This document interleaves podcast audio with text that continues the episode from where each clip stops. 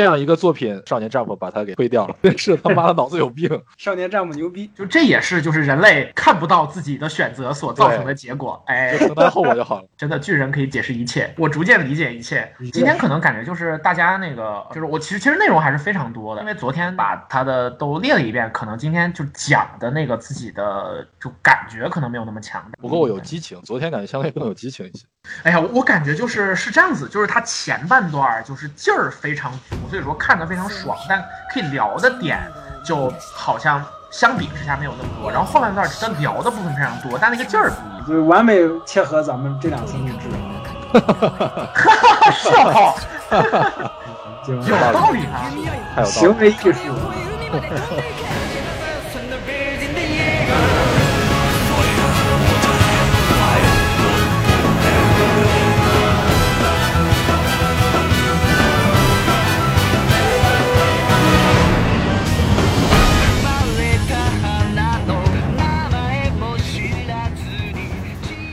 欢迎大家收听本期《文妖评话》，我是维欧，我是喵晨，我是许多的小兵器。小兵器老师都不用我们 Q 了，自己就介绍，自己就跳出来了。我们的漫画系列里面，小兵器老师就是都有过来，并且每次都都非常棒，那已经是我们不可分割的一员了。谁要是想分割我们，他就是哥哥。大陆人滚出艾尔迪亚！好的，那听到这个就是从天外飞来的，不知道从哪儿来的梗，大家应该也可以听得出来的。我们这一期的主题就是进击的巨人，这里应该放那个就是第一季的 OP《红莲之公使》开头那句艾伦被生生的逼进了浴缸那一句。浴缸啊，是这样子，就是他那个 OP 的前面，然后有一句德语的一句话，叫做“他们才是猎物，而我们才是猎人”。然后那句话的空耳就变成了艾伦被生生的逼进了浴缸，这这这种感觉，就艾伦闭缸了呗。那我们这一期的主题也就是非常非常大热的，然后在漫画史和就是动画播放史，甚至是我们中国的，比方说 B 站的播放史上，然后都留下了非常浓墨重彩的一笔。然后最近刚刚完结，掀起了非常巨大的讨论的这一部奇妙的漫画《进击的巨人》。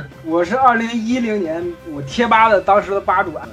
安利我看《进击的巨人》，我才知道有这么个东西。当时你知道连载到哪？连载到艾伦第一次变巨人。哦，那么早。然后我看那块儿之后，然后我就我操，这画的这么屎，我不要看。对对对，是是。第一季动画的时候我就高中，我比动画画要稍微早一点，因为当时是巨人拿奖了，是买看动漫那个杂志，然后那个杂志里面推荐了这个漫画，然后我当时还没有什么上网看漫画的机会，结果就单独的去找了一下，然后印象就很深。他第一季的时候我是大二吧，二零一三年应该是，我看的时候大概是尤米尔变成巨人那一段。嗯。当时都说他画的烂。我们的录制时间是四月十号，在这个时候，就剑山创在呃绘制的最终画刚刚在网上放出来，然后也是在全网掀起了声浪非常巨大的讨论。我们必须指出，就是这个讨论就是大家都是以负面观感为主的。我们已经看到，就是各路的朋友，然后都在不同的地方发出了同样的哀嚎。就是负面的评论跟正面的评论这个比例好像是九比一，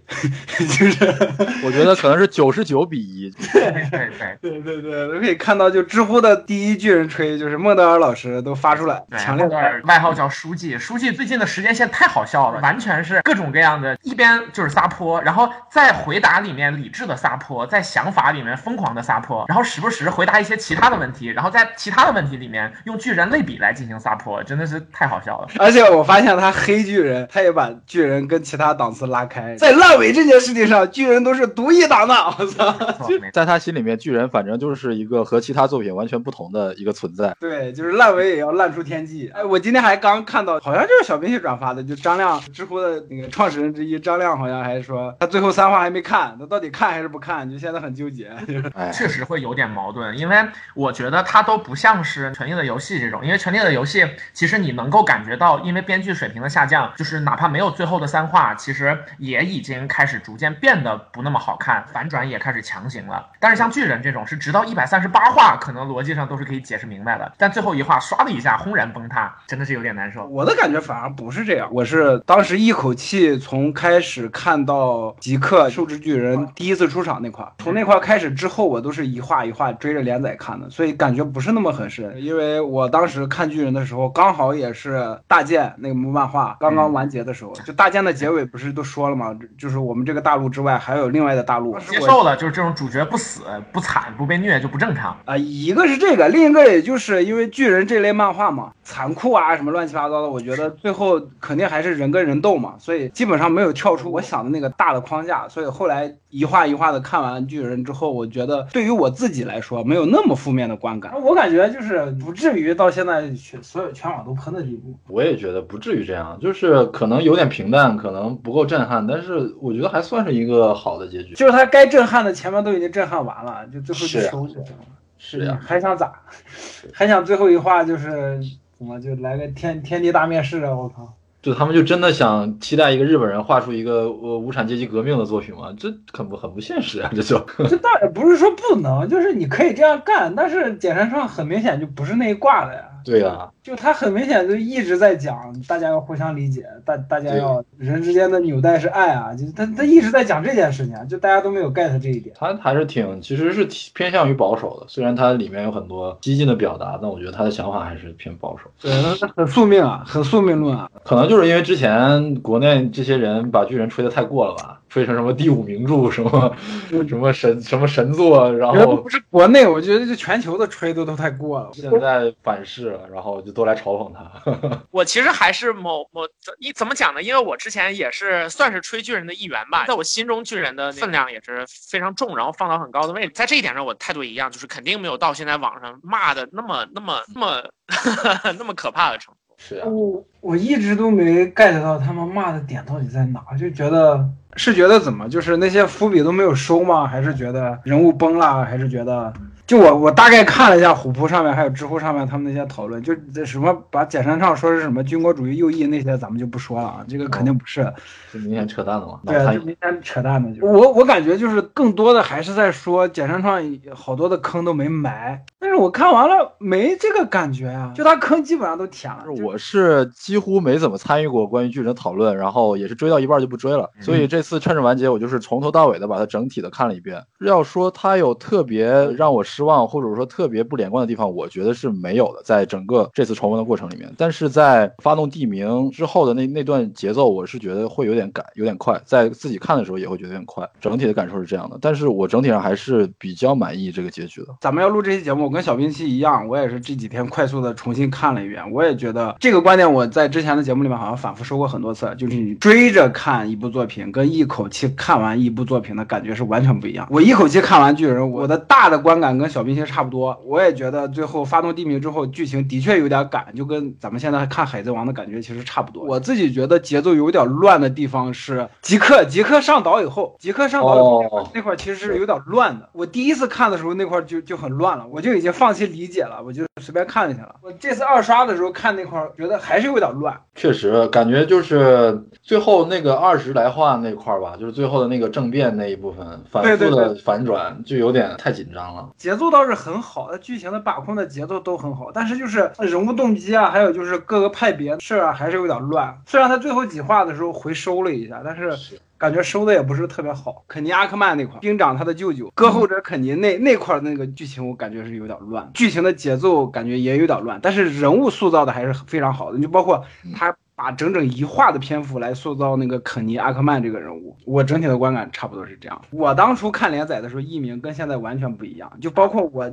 今天还在知乎上看到谭子牙，他在发想法的时候说的还是阿明。对，这就是来源自，就是说你究竟看的是哪一个版本的漫画？你是台湾那边的、香港那边的，还是大陆的？对，汉化组然后做的，然后大家使用的称呼可能都有一些区别。呃，比方说那个艾伦耶格尔和艾莲叶卡，还有阿明、阿尔敏、John，，然后差别最大的是三笠和米卡莎。米卡莎，对对对，当时我看连载的时候，就是艾伦第一次去马来的时候，就让莱纳，莱纳你坐啊，就那块的时候，莱纳看见艾伦的脸，那一整篇大两个大字爱莲，我啊，爱莲是谁？我操！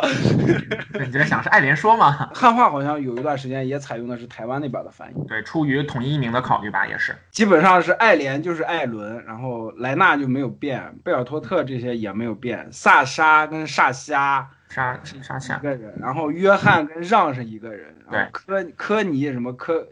这这些，还有利威尔、阿克曼、阿卡曼，对，台湾那边翻译的好像利维尔翻译的好像是李维，啊对，李维，所以这些翻译基本上就是大家意会吧，就是我们尽量采用大陆这边的。行行行。所以整体上，整体上大家觉得这是一个什么样的作品？是觉得它是好呢，还是不好？偏向哪一边呢？我觉得它它它还是好的。整体打分的话，能打个八八点五，满分十分。我们首先先开始的就是也是跟我们最近这个热点相关的，就是关于最后一话的最终观感的。所以老连刚刚说的是就觉得还 OK 是吗？呃，我的感觉是简山创把自己想讲的东西，还有一些剧情上的伏笔啊、立人物啊这些部分，在前面所有的篇章都已经做完了，没有任何点再去加了，再加其他的点，可能对于整个作品的剧作层面就是一个破坏了。嗯，所以他现在这样收束，我觉得他之前的点基本上都收回来了，所以就还好。那小明七老师呢？因为我是一口气追过来的嘛，所以在追看的过程中没有产生额外的思考，也没有对他产生额外的期待。就是在最后一话，我觉得他把之前想要表达的主题，包括什么是自由，包括人类对战争和和平的探讨，包括我们要珍惜生命，我们能生活在这个世界上就是很幸福的这些主题，他都表达的比较完整，也没有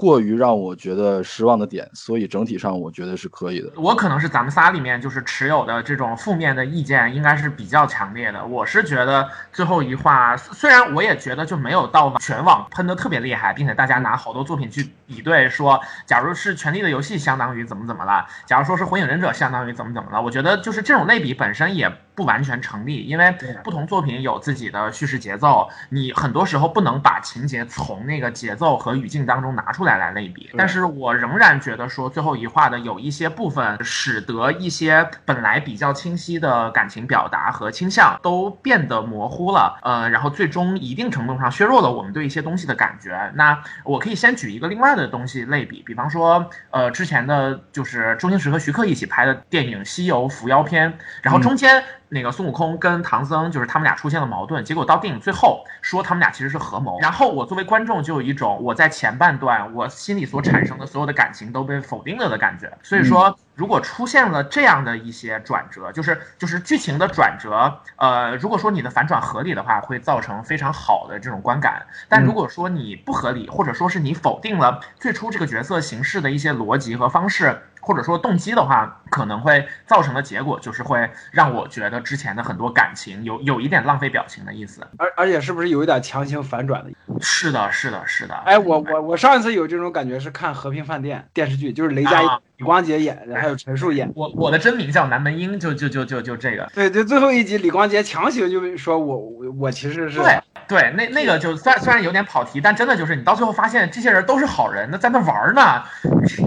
虽然说从当时的时代背景跟这个作品的那个剧作的层面来说，这样解释也是很合理的，但是的确就是作为观众或者作为读者来说，当时看的时候会觉得啊，那或者说如果你需要解释的话，某种程度上其实就落了下场。但是我反而觉得巨人反而没有，巨人最后要没有，就艾伦他一开，艾伦他在前面就多多少少其实表现出一点了。呃，行，那先，那那那就说回来，就是我觉得最呃违逆的程度最大的那个部分是什么呢？那个我呃我我觉得就大家说怪诞虫没有什么解释，或者说是那个王族没有什么解释，这些部分都没有那么要紧。比方说像宫崎骏他的那个片子里面也是所有设定直接往你脸上糊，而且他甚至有的时候都不成其为设定，他就是以一种非常的就是民间传说 fairy tale 的方式，然后给你把这个东西给出来，然后就反而具备一种就是魔幻和现。现实夹杂在一起的那一种万丈高楼平地起的感觉，其实还那种就那个平衡点，宫崎骏把握的很好。这些东西的小人阿里艾蒂，他也没有告诉你这些小人族是从哪来的。其实没有必要讲嘛，就没有必要非给你把这个世界的生物学给你普及出来。所以我觉得这个部分没有问题。我们说回最终话，就是艾伦和阿敏他们两个人在道路当中的讨论，其中的一段就是展现了说他自己在拥有了始祖巨人的能力之后，发现自己拥有了纵观整个历史的能力，同时也可以。对历史当中的一些东西做出调整，然后他在中段给出了一个比较重要的信息，就是说他的说法是说贝尔托特当时不能死。所以说，就是阿听到这句话之后，阿尔敏的脸色当时就变了，因为他明白艾伦的意思其实是说，最初超大型巨人对玛利亚之墙的毁坏，他们所有人的最初的家庭悲剧，实际上是艾伦默许甚至是操纵导致的这么一个结果。我们在剧情的中间知道，吃掉他妈妈的巨人其实是是他父亲的上一个妻子，然后本来这个设定是非常具有。就是就是非常有力量的，结果突然变成了也许是艾伦促成的，对之前的那种几个主要角色的原动力产生了非常巨大的焦点模糊，就是它让你觉得说哦，原来就是我之前赖以生存的或者说赖以行动的那种强烈的愤怒的情感，其实是有意为之的。那。呃，想到说，实际上在这个世界上，大家最被困扰的那个元素其实就是仇恨，而这个仇恨此刻又是你有意为之的，然后仅仅是为了解决就是这个世界上的矛盾的问题，而这个矛盾的问题的来源反而就是这个仇恨，给人一种非常虚无的感觉，就是它最终变成了一个响尾蛇，就是这个仇恨这个原因从头推到尾，然后仿佛你非常抗拒这个东西，但它又成为了你行动的动力，然后就给人一种非常虚无的感觉。当时看完最后一话的时候，给我的感觉就是，你看这就。就是你让一个虚无主义者去画一部作品，最后最后的结果就会是这个样。就是当然，就是比方说，我们都知道，就简单的操你妈是最爽的。我我就我就只甭管别的，我只要愤怒就完事儿了，愤怒我就可以变成超级赛亚人，这当然是很爽的。然后呢，但是它并不是问题最终的解决方案。巨人的后半段相当于是给出了这样的一个态度，就是说光愤怒是解决不了问题。但是到最后又有一点过犹不及的感觉，这是第一点。第二点就是关于大家都在讨论的尤米尔，尤米尔的存在，他的动机，及他行动的。那种呃行动的推动力，在最后一话被艾伦解释成了是因为他爱着弗里茨王，这个真的是让我就有一种我靠，你怎么又拿这就是爱这个东西来解释？而且你这么解释是 这么解释是不对的，我反正不太接受这个解释。嗯，就是如果让我去想一个比较合理的解释的话，我觉得会是呃两种，要么是他人类的贪欲使他产生了反感，他希望呃采就他希望以戏弄人类的后代的方式。然后去诠释，就是自己对那个弗里兹王的恶意，这是一种；另外一种就是像《黑暗之魂二：原罪学者》当中的那个，就是古龙，然后他选择对这个世界的治，就是治乱，或者说是传火和灭火这两种结局，他选择的态度是是我什么都不干，我观察，我看。直到这个世与这个世界的尽头，直到时间的终点，我看人类最后可以变成什么样子？呃，这两种态度可能是我比较认同的。就是尤米尔作为一个呃拥有超长寿命的，并且拥有很多超能力的这种这样的一个身份的角色，他有可能会对人类的命运或者说历史会采取的态度，我觉得他应该更超然一些，而不是像最后一话当中用这样的很俗或者说总之就是非常的接地气，他把自己完全的沉入到了这个局里面，结果搞得所有东西。一团糟，就是我我对这个解释本身也不太满意。尤米尔其实就是在观察，他是观察，但同时就是他观察的动机让我觉得让我觉得有点扯，就是他整个人完全斯德哥尔，他整个神完全斯德哥尔摩了，你知道吧？对啊，就他就是一个斯德哥尔摩。我我不是，我就你就是不斯德哥尔摩，我觉得是一个体现了人类本身的脆弱感的这么一种东西，它只能存在于人类的心境里面。但是尤米尔就是个人啊。有没有不是神啊？人之所以是人，是因为人的寿命只有六七十年，我们能拥有的智慧和信息是有限的。但是，当你超越了时间的桎梏，当你同时可以看到历史，甚至是历史的选择本身的时候，你的思维一定会产生转变。就像是那个特德·江的科幻小说《你你一生的故事》里面，女主角通过学习外星的语言，拥有了看穿时间的能力。这其实就是一个就是创作者选择方向的问题。这两点给我的感觉，就其实都是一个原因。就是让我觉得，为什么大家现在都在喷巨人的结尾，其实就是一个原因，就是咱们读者对于作品要求有点太高了，或者说自己脑补的东西太多了，赋予这个作品的意义有点太多了。在追连载的过程中，产生了一些额外的思考，然后，但是作者并没有参与到这个过程中，然后，所以他没有在作品里回应我们这些思考，让他的表达和我们的理解产生一些落差。对，是的，是，而且这个这个现象是发生在基本上百分之九十九的巨人的漫画的这个读者身上。我刚其实本来想到是李诞曾经讲过的一句话，就是说观众不管怎么说，其实还是希望舞台上的表演者在智力上是超过自己的。是放到就是巨人这个里面，确实大家也对他就是怎么讲，赋予了非常非常高的期待，而且关键是在巨人的前半段。甚至都不是前半段，是巨人连载的前一百三十八话，除了最后一话之外的这些部分，其实它都展现出了超绝的情节书写，呃，就编排和书写能力。它其实不比观众的期待要弱。但是我感觉最本质的原因是什么呢？巨人是一部从第一话连载开始，它的整个剧本就已经写好的作品。这个真的太。这个其实是之前大家一直很多巨人吹在吹巨人这部作品的时候都会用的一个点。是的，是的。但是放在放在现在最后一话出来之后，大家喷喷的时候，大家没有拿这个点来说。但其实是因为巨人一开始剧本就已经写好了。如果说野山创临时再想加一些更高的东西，或者说更多的东西在里面，这个剧本就不成立了。那那他没法完结了，双刃剑，明白吧？对，就是提前写好剧本，然后它的很大的意义其实也是针对于日本的这种漫画连载制度而言的。就是说，日本的很多因为漫画连载就是商业性非常强，然后它非常成功的同时，其实编辑对作品的控制以及就是对他对很多作品的伤害，其实也都是呃日本漫画一直在面对的问题。那就是这一点，其实大家更多可能是从这种行业的角度、创作的角度去去去去赞美它。但但是实际上，现在结果大家也看到了，对对对，其实他这个也有自己的问题在，对，也有自己这个问题，就造成了读者对于他的期待有点过高了。而且在这连载的差不多十多年的时间，整个社会包括大家的想法的那个价值观各方面都产生了某种变化，但是作者他还坚持自己一开始创作那个初衷，最后呈现出这样的一个结果，可能会和我们现在的时代有点落差。对，而且还有一一定程度上来说，虽然咱们在说《进击的巨人》是一部少年漫，但是看这部作品的其实很多都已经不是少年了，就是成年人。有一个问题就是好为人师，就觉得 我行我上，我肯定能比你做得好。大大大家其实都有这个，我觉得还好，因为可能因为我自己的漫画的最初的动机 也是这个。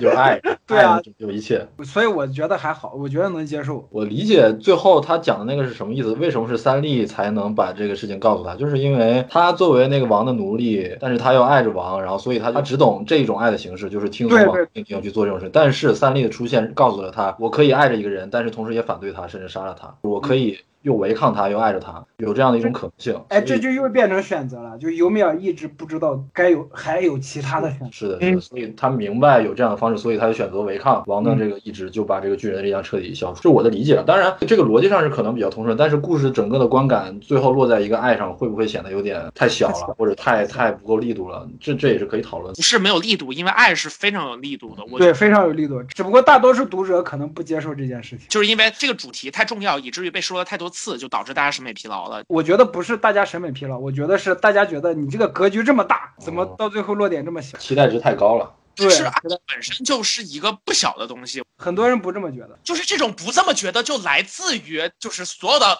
好莱坞作品，所有的东西主题都是爱，就导致的审美疲劳呀。而且再加上很多以爱作为主题的作品，其实讲的不够好。对啊，那是因为他们讲的不够好啊，所以会给大家形成这样的观点啊。所以说，爱本身是你知道的。你知道进击巨人为什么没没有把这块画好？他根本没有给尤米尔任何的戏份，任何的内心戏。尤米尔从始到终没有说任何一句话，因为他的舌头没有，他没有舌头啊。对，有道理。就是艾伦讲出来说，艾伦的理解，我觉得他是这样那样的。对，有点抽离。如果说尤米尔可以给一个篇章，给三四十页画尤米尔这个人，让大家带入进去，很有可能就不是大家。我知道。不协调感的来源了，就是因为他在世界上存在的时间太久，再加上他能看到的信息非常多，所以说这个人的思维状态实际上应当是非常非常非常成熟的，但是他所展现出来的状态完全不是一个成熟的状态，这个可能我觉得比较不协调的地方。你你可能觉得尤米尔就是一个神啊，你怎么到最后变成一个舔狗了？或者说，当一个人拥有超人的寿命，就是你哪怕你别的都没有，你只有寿命这件事本身之后，你还是应当积累起惊人的智慧。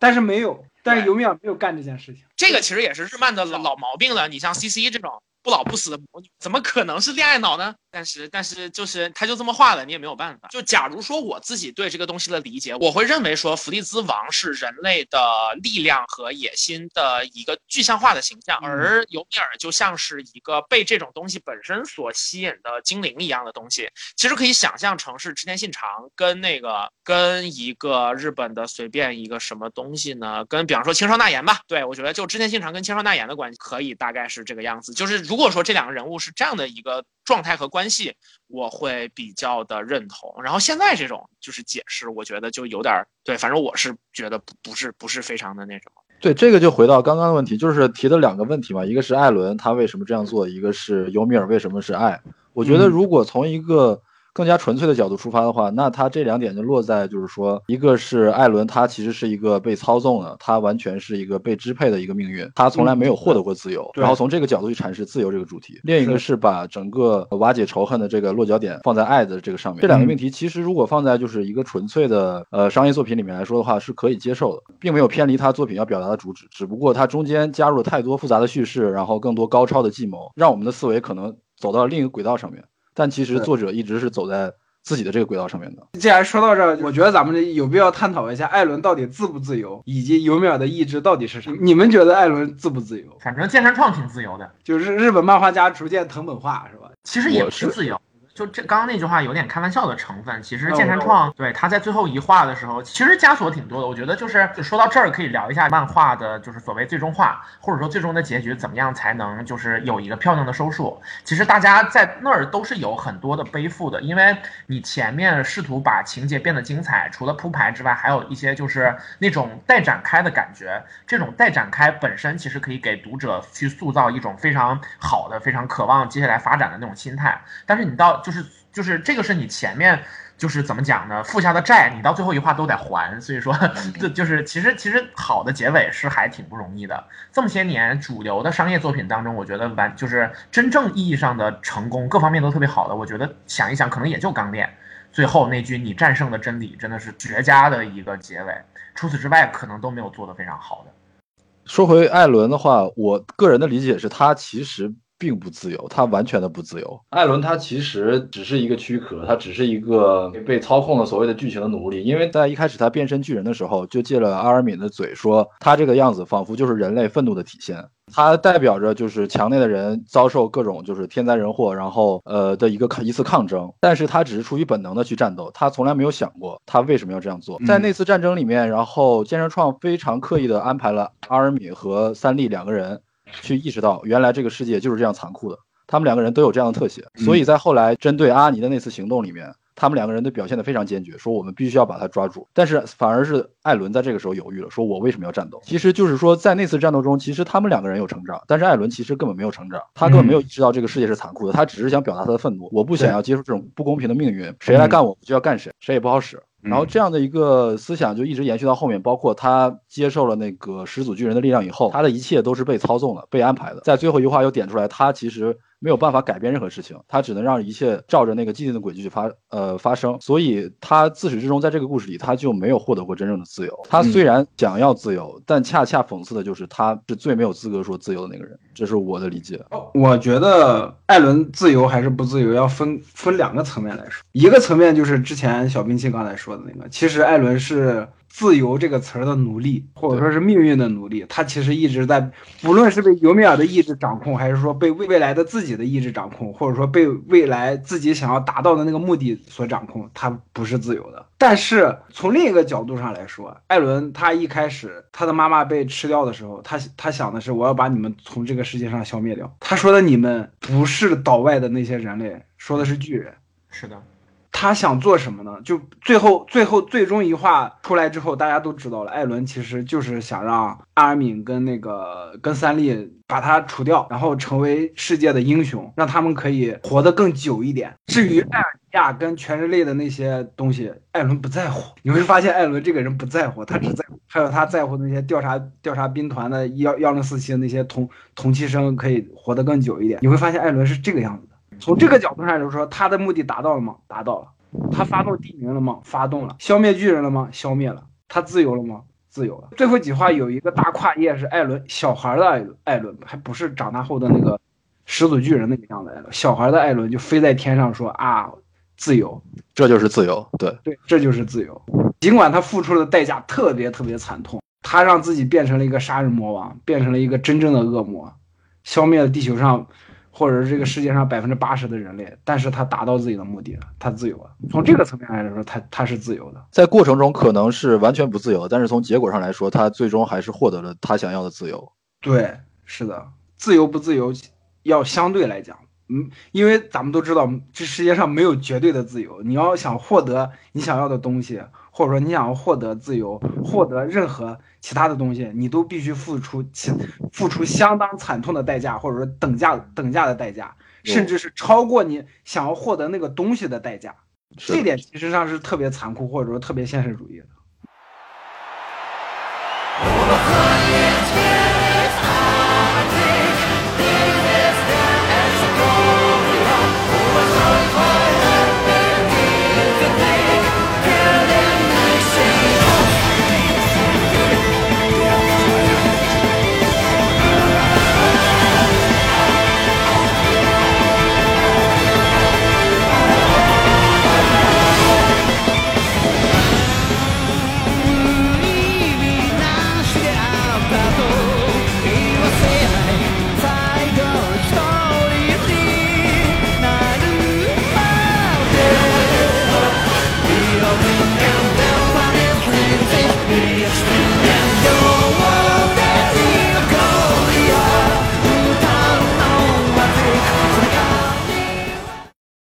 像小冰心刚才说的，一般的商业作品可以把一个人的人物动机，或者说一个角色的人物动机，甚至是一个神的人物动机写成是爱吗？可以的。而且尤米尔的意志，我感觉，你像最后艾伦吃妈的那个，大家都特别反感这一点。我一直觉得这这一点可能不是艾伦他的意志，是尤米尔的意志，或者说尤米尔他能操纵任何东西。尤米尔跟进击的巨人能力是不一样的，尤米尔是集合了九大巨人的能力。那块那个台词说的是贝尔托特不能死，走向他，那个他写的不是女字旁的他。我昨天晚上又想一下，那个男字旁的他可能说的是艾伦，让戴娜走向艾伦那个方向去吃掉艾伦的妈妈那块的想法，其实是尤米尔的意志。尤米尔有可能有能力可以看多条道路，就像艾尔迪亚人的那个精神世界里面那条通道一样，尤米尔可以看任何一条道路，只不过他选择了他想看的这条道路。所以他说贝尔托特不能死，就这个小孩现在不能死，必须让戴娜走向艾伦，把艾伦的妈妈吃掉，然后艾伦才能变成进击的巨人，艾伦才能被仇恨裹挟。我的理解是这样，因为他说的让走向他，不是说女他，说的是男他啊。如果汉化翻译错了，他妈的这个锅是汉化的，不是我的。这件事情我也觉得挺难理解的，而且他本身那句台词也说的特别的暧昧不明，就是说贝尔托特那个时候不能死，所以让他走向了这个。就是首先为什么贝尔托特在那个时候不能死？到底是谁让他的妈让那个巨人走向了他妈妈？就是是他的意志吗？还是说有什么他没说，对他没说是是是，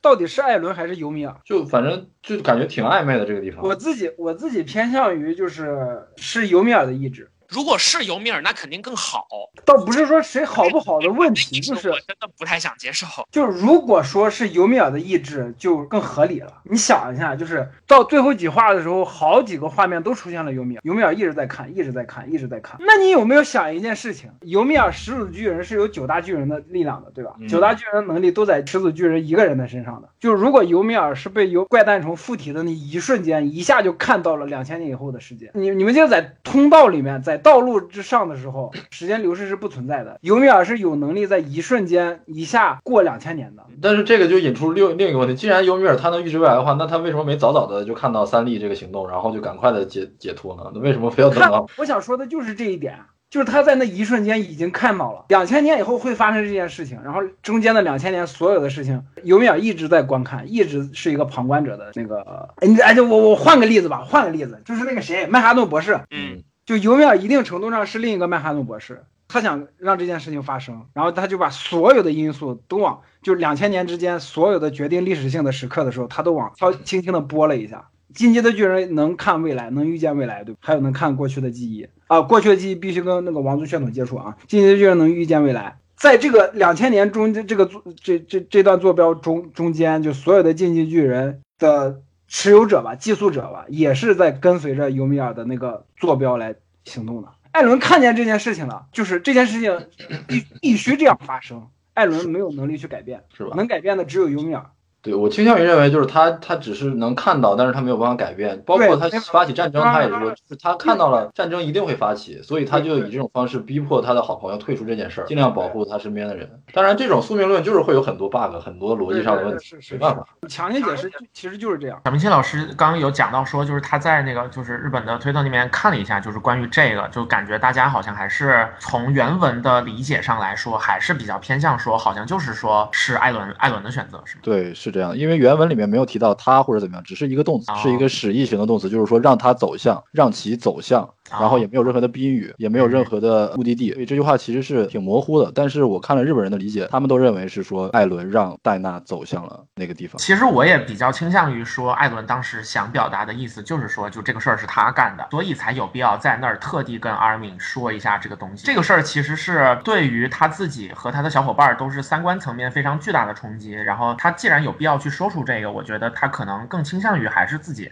就表达是这个事儿是出于自己的意志。我在这一点上的想法。就是就不说说我我们现在认为说原著想表达的就是那个艾伦做的，是哪怕是尤米尔做的，他也不是一个足够好的选择。我们一开始看到把艾伦的妈妈吃掉的那个无垢巨人，竟然是她的丈夫，也就是艾伦的父亲的前前一任妻子的时候，我们都觉得这一幕实在是太厉害了。它体现了某种始终缠绕艾尔迪亚人的宿命，那种宿命感的处理是非常好的。在他身上的那种意志，尽管他在另一个地方拥有了属于自己的生活，但是他始终无法逃脱，并且他最终会以恶意的形式加诸到他新的生活上面。这种处理本身是非常好的。当他变成一个有意识的东西之后，我觉得也是落了下乘了。其实，在那一幕的时候，就关于这种很玄的缘分，并且不是由尤米尔，而是由某种更玄的东西，我们就单纯说是命运吧，由命运来决定的。他让我想起也是《钢炼》里面温蒂在看着艾德在双手合十，然后进行炼成的时候，他说非常好笑，侵犯了神的禁忌，以获取了自己变成炼成阵可以双手合十就练成的时候，他的姿势反而很像向神祈祷，这种感觉本身是非常的言有尽而意无穷的。所以说我其实更希望就这种东西就变成一个有点宿命的那种感觉。当他出现一个明确的行为主体的时候，反而就有一点就是不那么好了。这是我的想法。我也这样觉得，尤其是在他爸爸回忆的那一幕，他他的妻子被处刑的时候，临死之前说：“无论你去了哪里，我一定会找到你的。”特意有了这样的一句话，所以就通过这个表达，就可以让人联想到这整个的前因后果，是是不是还有一个更冥冥之中更高的一个意志，或者怎么样穿起了这一系列的因果？但是在最后一话又点出来，这是一个人为的事情，就会觉得有点不够味儿。我突然想起来一个点，能跟咱们之前节目能扣上，就是刺杀小说家那期，咱们不是说了吗？如果你碰见一个掌控你命运的人，第一反应是什么？上去揍他。是愤怒，我我感觉现在大家这个样子，其实一定程度上是这种情绪的一种体现。就说发现，我靠，原来有道理，有道理，对吧？就是我靠，原来我我遭受的这一些恶，这些命运，他妈的是有一个意志在在指导着，在操纵着。那我我肯定是要先给你一拳，有可能是这种情绪的一种放大，因为大家其实都讨厌这件事情，对大家生活都已经很苦了。然后在这个作品里面发现，我操，既然是真的，那那那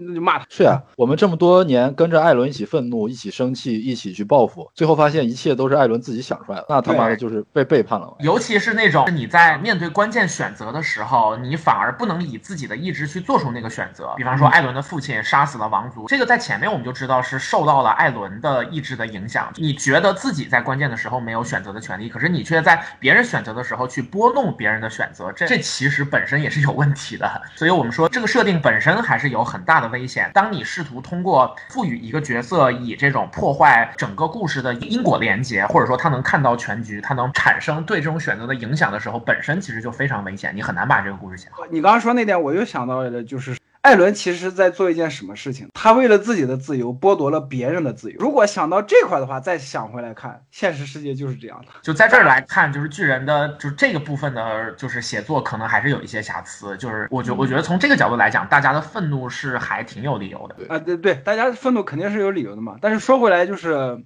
这也是另一个层面上的现实了。人就是这个样子，就是你想要自由，或者你想要你你你你想要的东西，你必须从别人手里面抢过来。我们以为健身创他对自由有自己的一套呃清醒的理解，然后表达在作品里，但是在最后这样的一个情节会让我们觉得他好像没有搞清楚，甚至他的表达会有些混乱，对，所以会让读者也产生了某种混乱。到底我在干什么？对，或者发现剑山创他也没有跳出人类这个思想的桎梏。对，这个真的比较尴尬，因为其实我们聊，就包括老连自己画漫画的时候，我们一直在讲说，你作为创作者有一些呃根源性的问题、底色层面的问题，你必须要首先想明白。但是没办法，你得画，你得先画出来，或者先干出来。反正就是就目前的它的呈现来看，我们是觉得说它并没有很好的把那个就是关键的答案给我们呈现出来。从最本质的问题上来说，就像小明星刚刚说的，就健身创自己也没有搞明白自由到底是什么，或者说目前的人类社会，我们的文明也没有搞明白自由到底是什么。这两年大家都可以看看得很明白了，对吧？不不用我多展开了。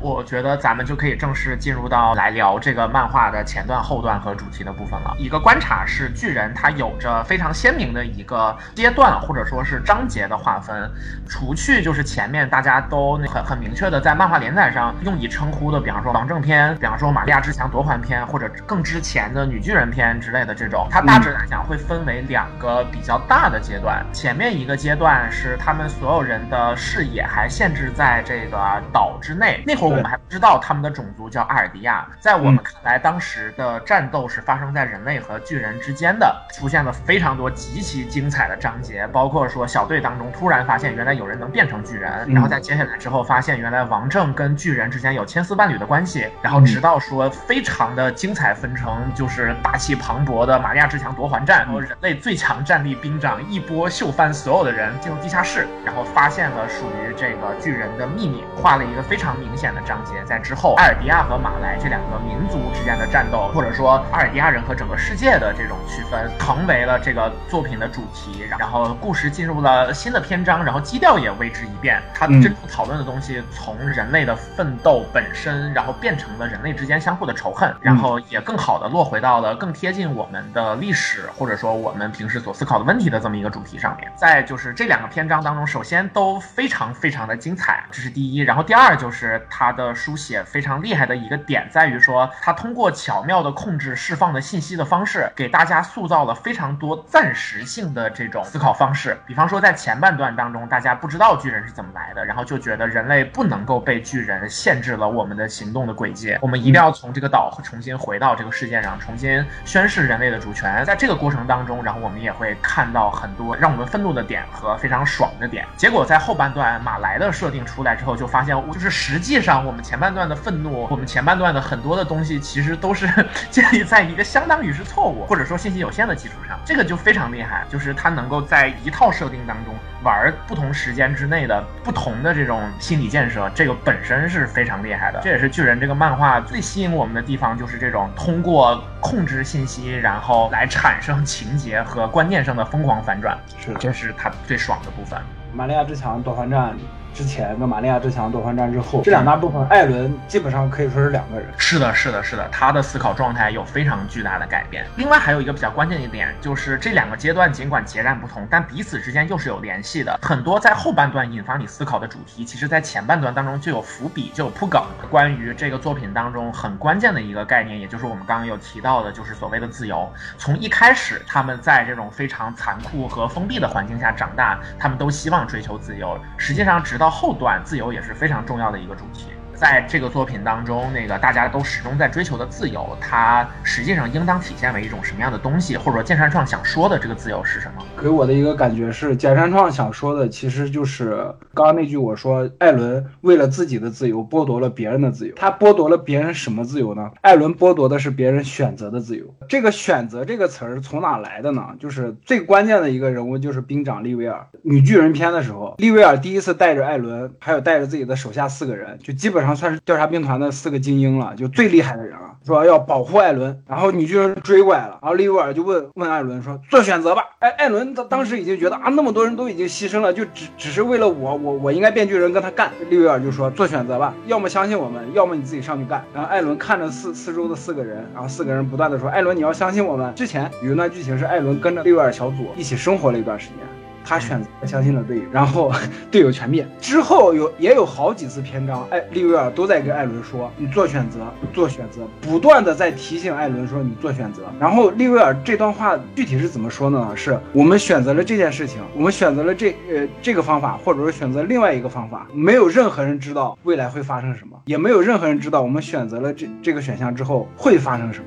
所以只要选择一个不要让你后悔的选项就可以了。利威尔不止一次的提醒艾伦这件事情，所以我觉得这个自由是什么呢？这个自由就是我们每个人个体选择的自由，就是不在外物干扰的情况下，自己的意志、个人的意志来做选择的权利。我觉得他简单上想说的自由是这个。中后段就是包括就是所有人在那个船里面在想说，我们还拥有变成巨人的能力，而艾伦实际上是可以剥夺这一点的，所以说他其实希望我们去阻止他。然后结果瞬间被艾伦召唤到了道路当中，然后艾伦说是我会坚持我的想法，我并不是希望你们来阻止我们，但是为了赋予你们选择的权利，我。并不会主动收回你们的巨人之力，所以说他本人也是明白说，就是选择这件事儿的重要性以及他和自由之间直接的联系。对，艾伦说你们是自由的，你们是自由的是什么意思？你们我给了你们选择的选择的权利，我给你们选择的自由，你们选择吧。我发动战争是我的自由，你们也有自由来选择阻止我，或者选择灭亡，或者怎么样，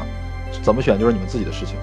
我不会干涉这个。艾伦干扰他爸爸的时候，或者干扰别人的意志的时候，都是，其实都就是他爸爸在选，到底是干吃掉王族、灭掉王族的一家，还是说不能干这件事情。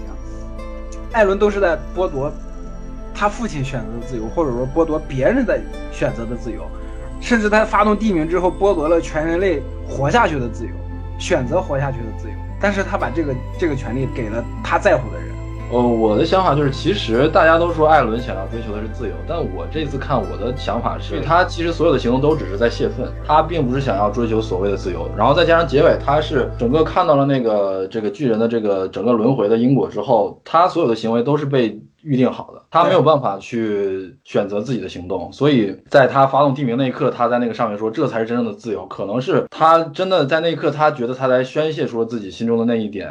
愤懑或者不满。所以，嗯，我觉得这里面讲的自由，就是说，艾伦，我有我有发动这个地名的自由，然后你。艾伦也对他的朋友说：“你们也有阻止我的自由，大家都有自己做选择的自由，但是我没有干涉别人，我没有权利干涉别人。对，就这样的一个自由，就是大家的自由可能是互相冲突的，但是我们也依然可以这样做。我觉得这个是巨人里面想要表达的这个自由的一个内涵。因为艾伦他自始至终没有做选择的权利，对对对，他只是承担着这些不公平的事情，就是压在他的身上。他凭什么要遭受？他的故乡为什么要被蹂躏？他的妈妈为什么要被吃？他为什么要背负这么悲惨的命运？他完全没有办法选择。”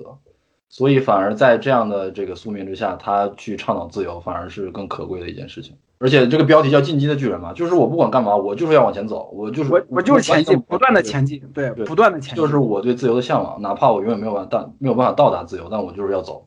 我觉得这个是他想要说的事情。嗯，就这点上来说，其实跟周周差不多，就是人类的赞歌就是勇气的赞歌。对，就是你干就完了，反正你就对，你去干就完了，结果怎么样呢？反正。如果你做的不对，会有人来阻止你的，但是这都不是你要考虑的事情，反正你就干，你就尊重你自己的意志。对，就我觉得他这其实还挺中二的，对。但可能比这个要再多一层，就是就是创造选择的可能性这一点很重要。这个可能性反而是高达的那那那那那那一路的那个路子，就是就是有选择的可能性非常重要，就是创造选择，为我们为我们创造选择的条件嘛。是的，就是。对对对，可以这么说，就是因为比方说巨人，它实际上是一种巨大的猛兽，它在你面前的时候，你逃跟打这两种都是把自己放到一个捕食者和被捕食者的那个那个那个状态当中，然后就是你跟它之间是只有一个能活，结果一定是这样子，就是你你在面对它的时候，你其实是没有选择的，面对人类的时候，谈一谈就成为了可能，只要就是我们拥有这种可能性，那就比。我们只能要么杀，要么要么被杀的这种情况，要多一个选择。我觉得这点咱们咱们应该可以达成一致的，就是说，其实就是关于选择的东西。对，就关于选择，嗯。不管你选择的是好还是坏，结果是怎么样，但是你重点是要你基于自己的意志去做出这个选择。而且还有一种，就是我誓死捍卫你说话的权利。在一个公平的世界当中，人们应该有选择的机会。就即使这些条件都满足了，都达成了，还是有人选择举起枪，或者选择对立，选择战斗，这也可以，这是你们选择的自由。你们选择这条道路，那你们就走下去。至于后果怎么样，你们来承担就行了。其实这么说，其实很多地方都给串起来了。我现在脑海当中一下想到两个比较关键的情节，一个是莱纳在那个跟他们一起看到那个他们的同伴尤米尔变成巨人之后，然后他突然跟艾伦说：“我跟你说，其实我是凯之巨人，然后他是 我凯他超。那块那块那块本来是一个特别震撼的场面，一般的漫画家就会选大跨页或者对对对对吧？就是小冰也发那张图了，就是简单一页当中特别小的两个格子，然后那那张画里面最大的人脸是阿敏的，但是完全没有加入他们的对话，还有对对，就莫名其妙就交代了这么重要的信息，就让人觉得特别无厘头。对对对对，但这个就是实际上力量特别强，就是他有那种怎么讲呢？举一个不恰当的例子，就是《明日方舟》周年庆的时候，然后海猫说了一半，突然说之前的反派 W 将会在周年庆的限定寻访中出现，他要上岛了，用最小的姿势，然后 A 出最大的一招的那种感觉。当时莱纳想要。相互飞妈之外的选择，但是莱纳走出了那一步，但是艾伦没有走出那一步。艾伦没有接，而且艾伦后面很明确的说了这一点，就是就是这这个，我当时跟我朋友聊巨人的时候，我们重复了很久，我们都觉得那句话特别有味道，但我们当时没有想到说这个原来是主题级别的东西。就艾伦当时的反应是这样的，就是你这么说了，你难道指望我说我就这么跟你走吗？向他指出了这个选项实际上的不存在，然后这个其实跟。自由和选择的关系是直接的扣上了的。如果艾伦能看能预见未来，他他看的不是单向道，你明白吗？他看到的未来是多向的、多支的。对他很有可能就跟莱纳走了，但是他没有走。进击的巨人看到的未来的单向道是尤米尔选择的那一条路，但是尤米尔可以有无数条路可以选，明白吧？我是这个意思。所以说，我说艾伦看到那些未来跟过去，其实尤米尔让他看到的。呃，尤米尔就是为了看，也确实有可能只是看到。尤米尔能看到两个两条路，一条是三笠跟艾伦在岛上就最后苟活四年的那条路，一条是三笠最后把艾伦砍下来了，头砍下来了。这里其实也有一个就就是就是相关的点，就是说那个我记得哈，我我我不太确定就是是不是清晰了，呃，就是在那个呃。玛利亚之墙夺还篇之后，他们知道了阿尔迪亚人和马来人的关系，这时候视角就转到马来了，然后就转到了那个就是莱纳那边，然后接下来艾伦是直接出现的，在这段时间当中，阿尔迪亚这边有一个空档期，在这个空档期之内，其实他们做了很多事情，包括马兰过来，然后被他们接收了，也包括他们出去考察，那一段当中有一个对话是艾伦问三笠说：“咱俩要不跑了算了？”对，就是那块，就那就是一个关键的节点，三笠没接受。对，三笠没接，对，三笠在那一下愣住了，就是他没有接受，或者说我觉得就是他展现的是什么呢？在三笠的脑海当中不存在说我们不面对这个事儿的这个选项，嗯，他觉得说我我们都走到这儿了，就是那接下来肯定要要么干他们，我们要么是自己回去发展，难道还存在就是我们不管这个事儿的选项吗？他他脑海当中不存在这个选择。住了，然后他没接那句话，然后艾伦就没有继续说了。所以三笠到后来一直在犹豫的一点就是说，我当时假如说跟你走了，我我们俩是不是就可以真正的就在一起了？我们就不管这些，那也是一个没有选出的选择。对，从头到尾，从从头到尾，这种多出来的选择都是更好的。就是就是，如果说他们当时这么选了，如果说艾伦当时当时 跟莱纳走了，或者说是三笠当时跟艾伦走了，那实际上。也许他们的情况都会好一些，嗯，他们的情况是会好一些，但是人类的纷争是不会改变的。对的，就民族跟仇恨是不会消弭的。即使没有进击的巨人，即使没有巨人这个东西，人类的仇恨还是不会消弭的。就即使大家都选择了坐下来谈一谈，仇恨还是不会消弭。简山创其实就是在讲这件事情，进击的巨人就是在讲这件事。故事的最后依然是呈现出对立的态势嘛？埃尔迪亚岛说塔塔开，大家说打仗打仗，然后。那边的联合国的那个使团们，曾经的那个敌人们，然后坐在了一起，说我们要来和谈，是不是有点讽刺？然后就是说，其实最后这个结局依然是一个两两军对垒，一个高度对抗的状态。但是他至少在结局的时候给出了一个说，这一波人是愿意来和谈的，然后可能会有很大的希望能和谈成功。但是具体结局怎么样，我们并不知道，只是说给了这样的一个希望，就是说人类肯定还是要战斗，但是我们还是要追求和平。对，他还是这样的一个倾向。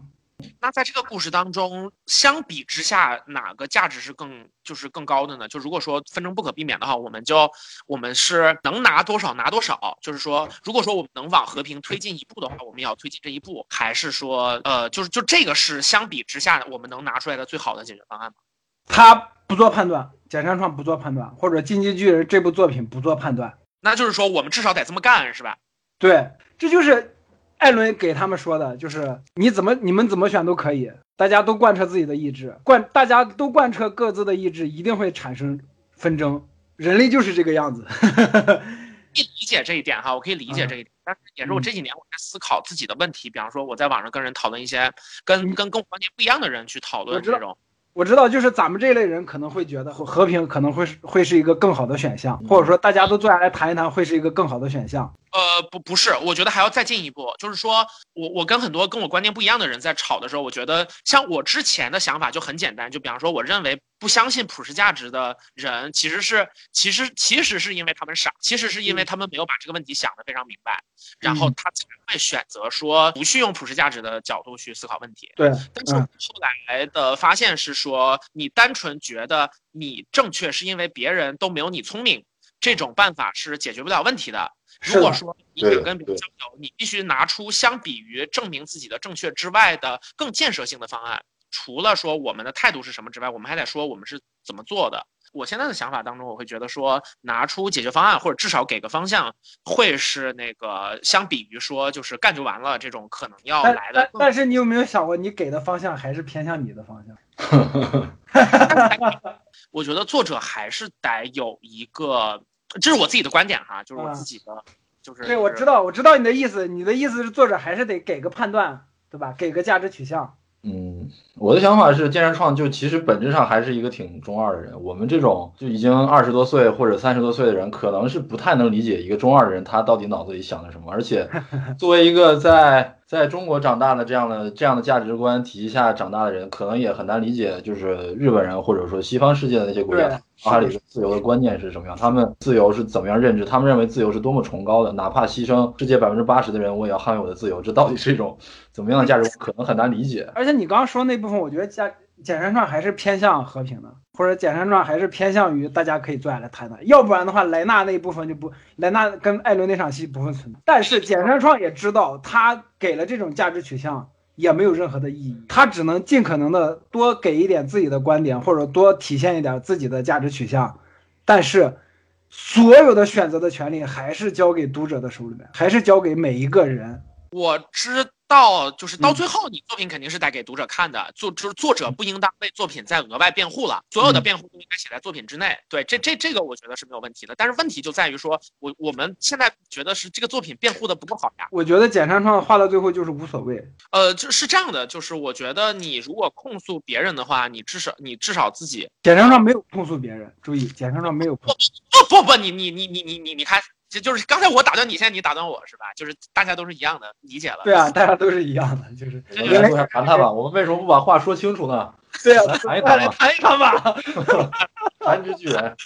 对，但是但是没有，我刚刚不是说剑山创，我说艾伦。你看，从艾伦来讲，就是他咔咔咔，就是自己腿也没了，完了妈也死了，然后就是对着莱纳说：“莱纳，你坐呀。”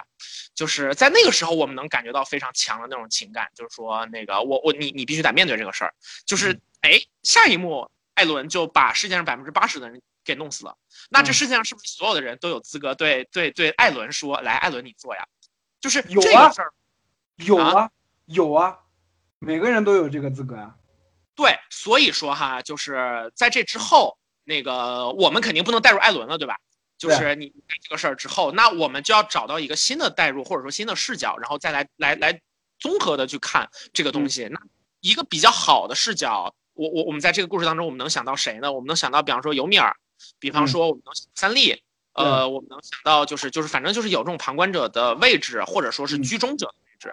然后最后其实他就是试图想从这两个人的视角再去重新看整个的事情，但就是这个最后的看就把那个东西落到了比较奇怪的一个地方，因为不管怎么说，你你拿出来的那个东西必须得能跟世界上百分之八十的人的命能能能能匹敌。你再说带入谁，我就给你提供看到，我就给你提供一个点，就是看到后面你谁都不要带入，你就看就完了。我看巨人，我看后半段巨人就是这个样。确实确实，我当时看也没有想那么多，没有说谁是对的谁是错的，就看就行。对，因为你带入谁都特别痛苦，你带入谁都觉得这他妈一王八蛋，这他妈叛国。是的，这个局很难破，就是只能说冷眼旁观嘛。对，就是就是冷眼旁观。后面我感觉简上上后面给大家感觉就是，嗯，大家看就完了，大家看就行了。不要带入谁。你刚才说艾伦把大家都推开了，选择一个人往前走。你记不记得我刚才说利维尔让艾伦好几次做选择？艾伦之前是怎么选的？你回想一下。不是让大家相信自己。哦哦哦。你回想一下，艾伦之前是怎么选的？艾伦选的是利维尔小组。艾伦选择相信你们，相信我的战友，全死了。对，没有没有变成巨人，然后导致他的队友全导致队友全死了。后面再再几次选的时候，选择相信别人都没有一个好的结果。所以艾伦最后才选择了只让自己一个人承担所有的东西。这个转变还是挺有说服力的。对，嗯，就是。所以艾伦为什么把三笠甚至呃不阿阿敏甚至三笠都推开了？对三笠还说了那么狠的话，就知道他只就是因为之前他选择了相信别人，结果导致大家都死掉了，大家都没有一个好的未来。那我就选择这边吧，就就很极端，对不对？但是大家做选择的时候就是这个样，不管你是不是中二，不管你是不是四五十岁的一个成熟的人。大家做选择的时候都是这个，就因为我之前选了那个了，大家都没有好的结果，那我这次就不能那么选了。国家的选择是这样，你落到每个人的选择也是这样，就每一个个体的做选择的时候也是这样。就是我之前就公共渡河、公恭敬渡河嘛，我之前同一直踏入同一条河流，那这次我不踏了，我选择另一条河流了。这是艾伦后后期一个人扛所有的他的动机，只不过简单创没有把这个东西特别明面的给大家摆出来。但是在利维尔小组全灭的那一刻就已经打下伏笔了，确实确实，只不过很多人没有 get 到这一层。这个真的是确实是得挖出前面的这个东西列到一块。对这个，所以我才这两三天就，我觉得这个东西我必须从头捋一遍，要不然这个东西我肯定看不出来。是的，是的，是的，对它有很多的东西在每次具体的选择当中去确定。这断断续续看的时候，我就我今天我下午我在群里面也聊的时候，我也说，我要是断断续续的看的话，像什么弗洛克啊、什么马洛啊这种角色，我就不会记住他是谁了，就别说剧对情，对对对，是是是角色，我都不知道他是谁。包括那个马洛马马洛还是马可，就是马洛是吧？马洛是那个西瓜头的宪兵，马可是那个第一个说死的。是那个马马里马马里乔马马利亚之战那个那个是吧？就马马可是一开始就死掉那个。对对对，我们为什么不谈一谈呢？我们还没把话说清楚呢。对对对对，我看到后面我都根本不知道这是谁是谁了，你爱咋爱咋咋。就是我这次二刷的时候才把这些人物都对上。对的对的。真的不愧是讲这的作品，弹指巨人。但我觉得马可他就是我这次看的时候，一个重大的感受就是他作者对一零四期的这这一波人十个人，每个人都安插了自己经就是特有的一个故故事线，然后有他们自己的一个成长的脉络。唯独马可是最早牺牲的，但是他没有亏待马可，他让马可在临死之前说出了这个作品点题的一个话，就是说我们还没把这个话说清楚呢。嗯，是。然后照应到最后，大家坐在那个篝火围围着篝火坐，然后把话说清楚了。就他虽然死了，但是他一直活在大家的心中，就是这样的一个。对，而且而且马可点题那一下还是谁说出来的来？我记得是好像是莱纳跟谁？莱纳莱纳跟约翰打的时候，约翰说那那莱纳有没有最后说了什么？就莱纳说对对对对，是的，对吧？就是就他不断的在点题，不断的在点题，大家都不在乎，因为大家都没有那个精力再从头看了。但现在太长了，我靠，就是他月月更真的太痛苦了，出了下一话就不记得上一话讲了什么。是是是是是，而且他叙事也不是很连贯，他经常这一话讲完之后，最后一最后一个画面跟下一话的开头没有任何关系，他就跳到另一个场景、另一个人物去了。对，就跳跳脱感特别强。你说他话都要玩一些，就是回忆的那种部分，都要我就连着看，有的时候我都对不上。我我还好，我连着看，我这次两两天还是三天时间，一口气看下来都对上了。然后哎，你知道这点多难得，都对上了，我的天呐，就是这点有多恐怖，我靠！他讲故事能力真的很强，就真的是特别的会讲故事。所有的点都对上，这件事情有多难？我觉得，我觉得马丁老爷子都不一定能干出这样的事儿。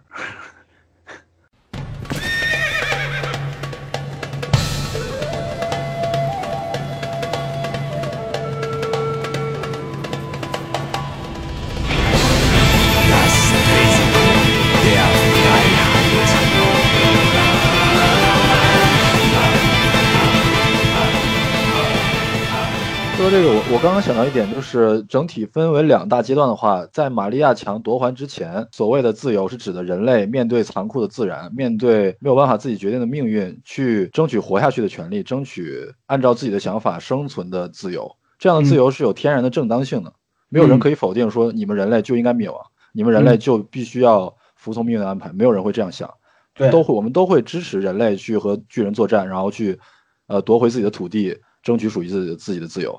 但是到了马丽篇以后，我们知道除了这这波人之外，还有另外一波人，而那一波人跟他们的立场是完全相反、完全对立的。两拨人都有自己的主张，都有他们选择做他们自己的事情的自由。这种情况下，那剑山创表达出来的所谓的自由的感觉，就是像刚刚说的，就是说我们都有权利做自己的选择。那最后的结果呢，就我们自己来承担就好了。所以就是感觉就是一种自由的对撞。那最后是谁谁赢了，谁就可以捍卫自己的自由，大概是这样的一种态度。在这个故事当中，就是自由这个概念，其实也是提前埋了很多的伏笔。从我们刚刚回忆的，就是前半段里面，呃，兵长跟艾伦的这种交流，然后到后面的就这些东西，其实我们也大概可以看得出来，就是他其实前半段压抑的那种感觉塑造的还是很好的，因为他们真的是就非常惨，没有别的那种办法。然后到到后面，然后他们在争取自由的时候，其实比较多的那个点就是希望说我们可以多一个选项。呃，像像刚刚小明七老师有讲到说，前半段面对巨人，后半段。面对人嘛，就是除了正当性的部分之外，其实本身也是在紧张感上各方面，然后都使得他们有了实际上更多的空间。呃，因为你之前在面对巨人的时候就是非常紧张，不是你死就是我亡嘛。但是面对人类的时候，其实我们应当可以拥有更多的选项，就是因为我我们并不是一个一呃，虽然说之间有仇恨，但是毕竟还得经过那种相互的搏击，而不像巨人一样，就是那种电光石火之间，可能你半张脸就没了。就是我们总的去看起来就是他们的奋斗其实还是逐渐往前走到了一个全新的一个阶段的感觉。必须要强调一下，简山创一直是在就是在整部作品里面贯穿整部作品，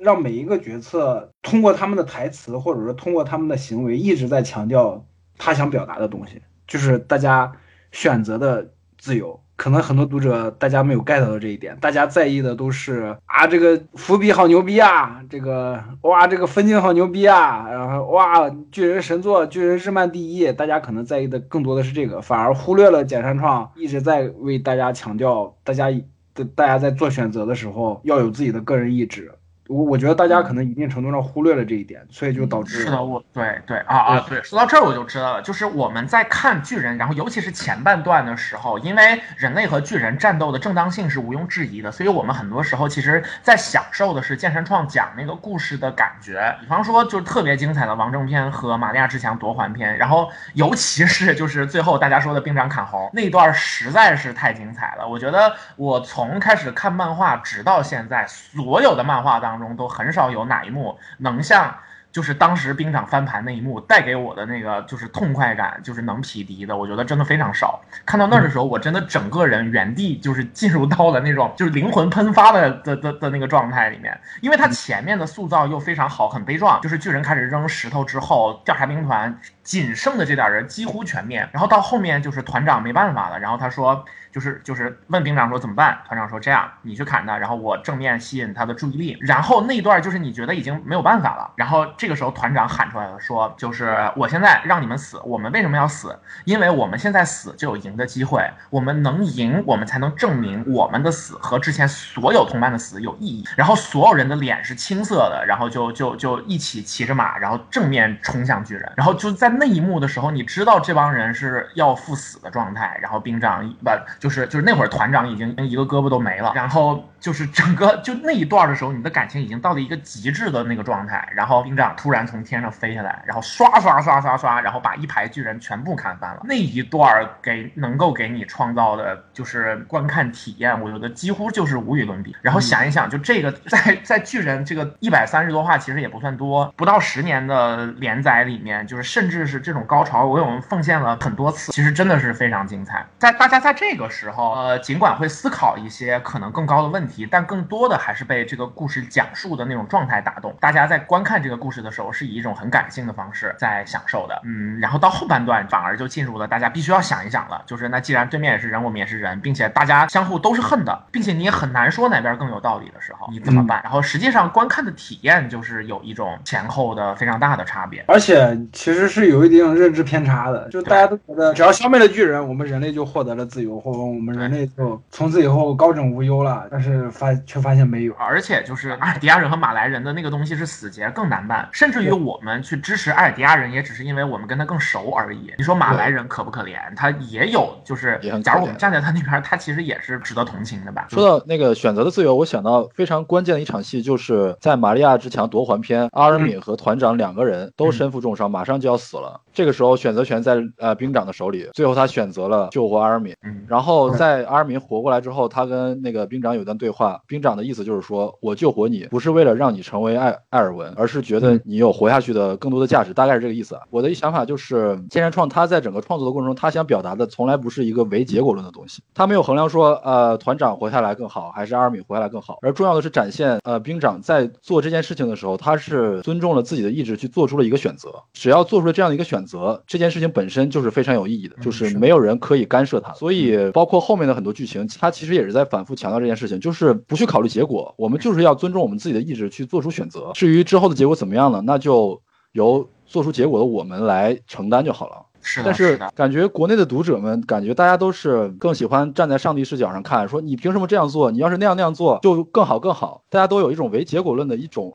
视角或者一种思维，是的。所以他们去批判而无视的这个做出选择的过程中，大家是多么宝贵的捍卫了自己的自由意志。对对对。这这个价值观上的冲突是一个争议的一个点，我觉得这一点上，我觉得就是大家的观感有一点被现在的大量的商业作品的类型化叙事给绑架了。就是我们很多时候，因为我们现在已经可以看到非常多的作品，而这些作品大量被创作出来的时候，很多都遵循了一定的规律，所以说大家会非常熟悉这种类型叙事，大家觉得这个框架是这个样子，那你做了什么选择，必然就就是有一个什么样的结果。我觉得在这一点上，大家的就是审美上有一点就是偷懒了。相反，就是巨人他有一个很大。的魅力就在于这种未知，无论是他有意识的塑造的说你这个选择之后，你你选了这个，然后它的结果是好是坏你不知道，以及你必须得承担你选择的结果，还是说就是他在后半段，尤其是到马来篇之后，他那种塑造出来的这种是一个对于埃尔迪亚人全新的这么一个感觉，就是你呃你之前就只是打巨人，或者说墙内自己过好日子就行了，但接下来你要面对全世界都仇恨或者警惕你的民族，你接下来的命运是完全未知的。这种未知的感觉本身，其实也是后半段作品很多时候给我们压力的一个来源。就是你真的不知道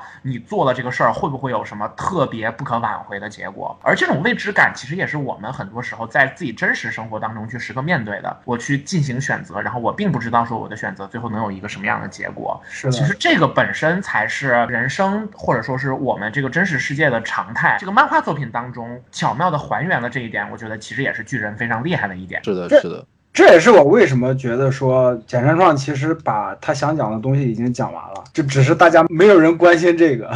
大家是的。就比方说这种对既有的叙事就是叙事框架的窠臼的摆脱，而且是用这种非常不着痕迹的办法，其实大家就都就也不会直接关注到这一点的。对，大家关注的只是巨人能不能成为神作，巨人能不能天下第一，大家没有人关心这件事情。这一点上来说，简山创其实很孤独，或者说他这一类的作者很孤独。但是，但是严肃作品注定是这个样子的嘛？或者说，选择了这类题材的人，注定会变成这这类的作品，注定会这样。是的，是的，这就是宿命。你看。回来了，大家还是被这种宿命裹挟着。人类就是这个样子，人类没有救了，死吧都。就是像看了巨人以后，就时常会，我会产生一种思考，就是说我必须要每一步都做最优解，都达到最好的那个结果，我才是有意义的嘛？我觉得未必是这样的，对吧？可能我们面对很多人生上的问题，我们是不知道结果的，我们就只能凭我们当时仅有的经验，或者甚至连经验都没有，就凭直觉去做一些选择。那最后怎么样呢？可能我就输掉了，可能我就是一塌糊涂。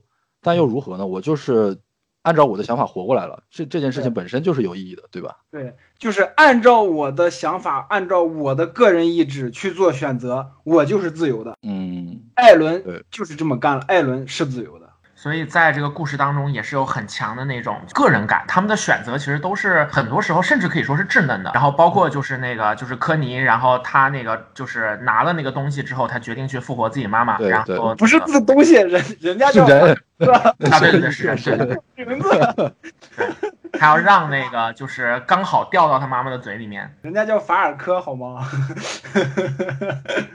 哎呀，记记就记不太清了。他就是但但他有很多选择，就真的就是这种。你你感觉他们每一个人都是有自己的行动力，当然就是不是每个人智力都正常哈，就是是是有是有这种傻了吧唧的朋友的，完全不顾大局。但是他他就真的跟你这么干。最后还是说一句啊，就是说他表达出这样的价值观是一回事儿，但是我们也没有必要完全去认同，说我我就是一定要捍卫我们的自由意志，我就是要无视整体的利益，我就是要任性。我们也不是完全认同这件事情，只是说他其实有表达这个东西，而我们要理解，在这个理解的基础之上再进行讨论，而不是连这个东西都没理解，然后就在批评或者怎么样。嗯，所以就是大大家也有喷巨人的自由啊。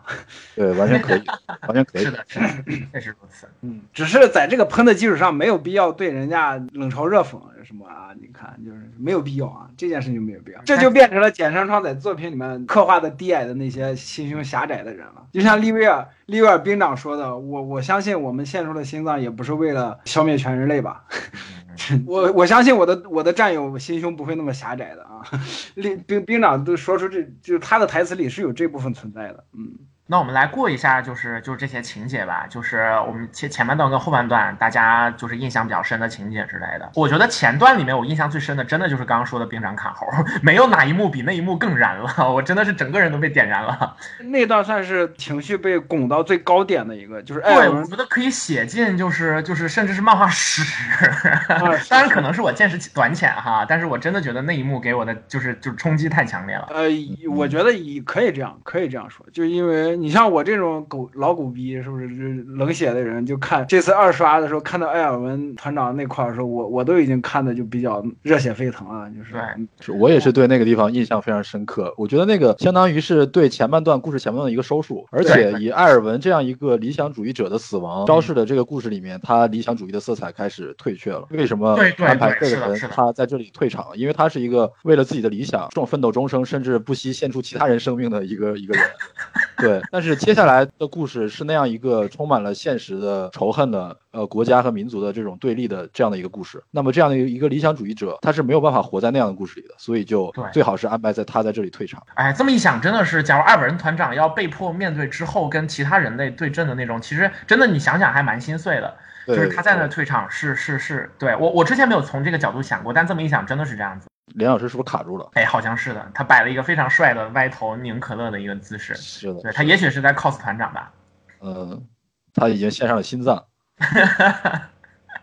嗯，就对，确实是那呃那一段从各个角度上来讲都给人就是很深刻的印象。那其实前半段，我觉得还有一点可以补充的，就是说动画，尤其是第一季，在情节的铺陈上面，其实采取了一个更好让大家接受的方式，就是他把漫画当中大量使用的插叙、倒叙之类的东西组重新组装成了一个更好接受的一个一个时间顺序。就他先讲艾伦小时候的那点事儿，然后再讲说他们是怎么进入训练兵团的，在训练兵团当中发生了什么，然后直到就是。超大型巨人再次出现的时候，然后才重新把情节回到那个轨道上面，因为那会儿巨人对动画观众来说是一个新 IP，更好让大家接受。但是其实漫画当中是大量的采取了这种就是时间顺序的一个颠倒，或者说是这种穿插，就把这种整体的观看感觉的那种紧张感拉到了极限。所以说，我是觉得前半段看漫画其实是更爽。我觉得还挺奇特的燃点，就是那个艾伦在那个变成巨人之后，然后要用石头去堵门，但是他一开始没醒过来。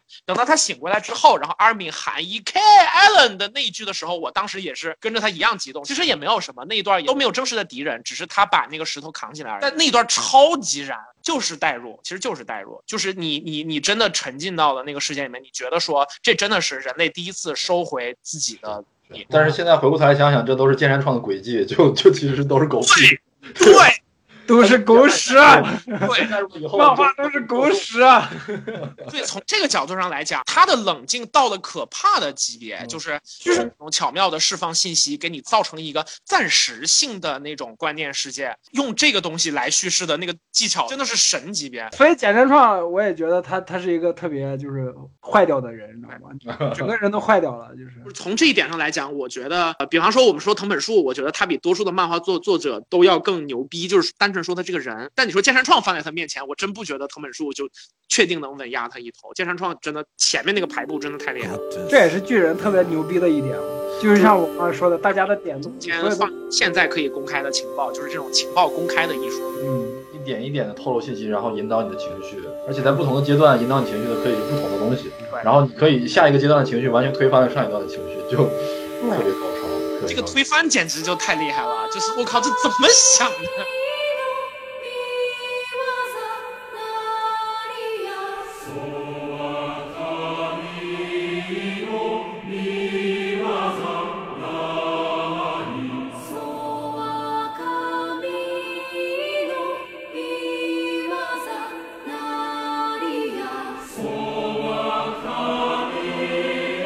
创这种，呃，就是打一段回忆一段，但它穿插的节奏丝毫不乱，并且几乎都可以把效果拉到满，就让你很难相信说这是这个漫画作者第一次就是进行这个漫画的创作，就真的是非常厉害。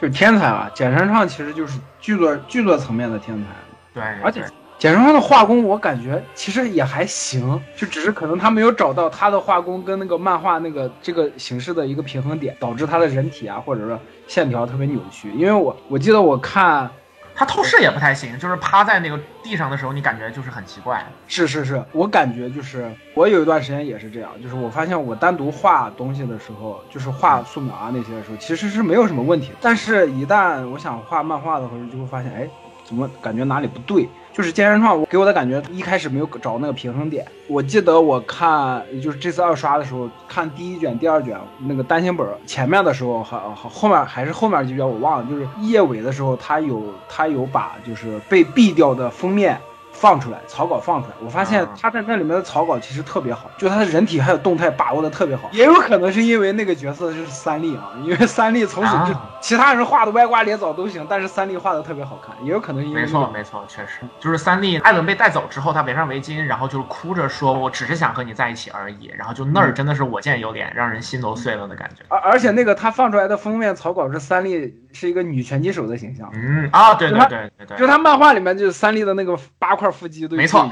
八块腹肌啊，对对，然后他还说，因为这个图片和。世界观不太符合，所以没有选用。对对对对对对，而且而且他好几张都是他的好几卷的封面都是这个。我说这哥们儿真的是只管自己画嗨，完全不管编辑毙不毙掉。我操，没错。而且真的是动态跟线条都把握特别好。而且他前半段他这种气质真的让人非常喜欢，就是就是那种就是我就写我的，而且他端出来的那种反转都非常剧烈和残酷，但是其中的那种惊人感真的是非常的充足。所以说，就让人觉得真的是太爽了。前半段我觉得真的是就是一浪高过一浪，整个的就是巨人的篇章里面都嗯非常漂亮。包括大家在到王正篇的时候，觉得哎这一段可能不怎么打巨人，就是有点不够刺激。但是谁能想到呢？你把吉克那段搞出来，然后让希斯特利亚去回忆回忆自己关于王族家族的记忆，就那一段仍然做的非常精彩。然后包括像老连刚才说的，用一整话去回忆肯尼这个角色，都做的非常漂亮。而且我觉得他他在这这个层面上来说，就把个人的故事、个人的剧情跟这个角色在整整体的剧作上面的那个作用结合的特别好。就像你把肯尼描写的就那一话描写那么好，他为了引出阿克曼家族的设定，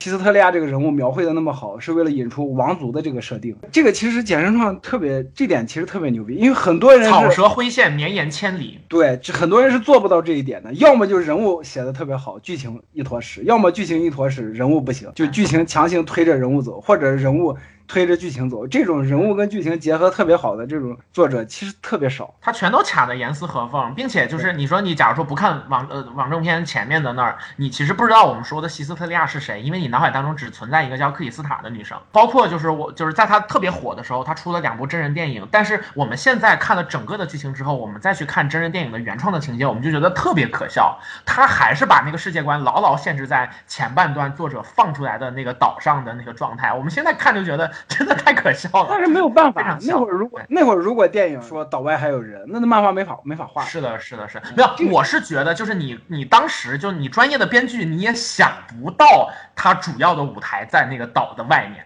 就我觉得，我觉得真的是，我觉得他们在编剧会上可能有人提出这个观点了。因为我觉得连我他妈都想到了，怎么他们编专专业是不是？怎么可能想不到呢？但是我觉得也不会体现成就是他后面具体的那种就是那个矛盾。反正反正真人版我没有看，我也不知道有多烂，就是我只是是吧，就是口嗨一下。就就反正我我的观察是，当就是在马来这个设定出来之前，就是猜到说就是后面会讲这种民族矛盾之类的人是就是几乎非常少的。我啊，我猜到了。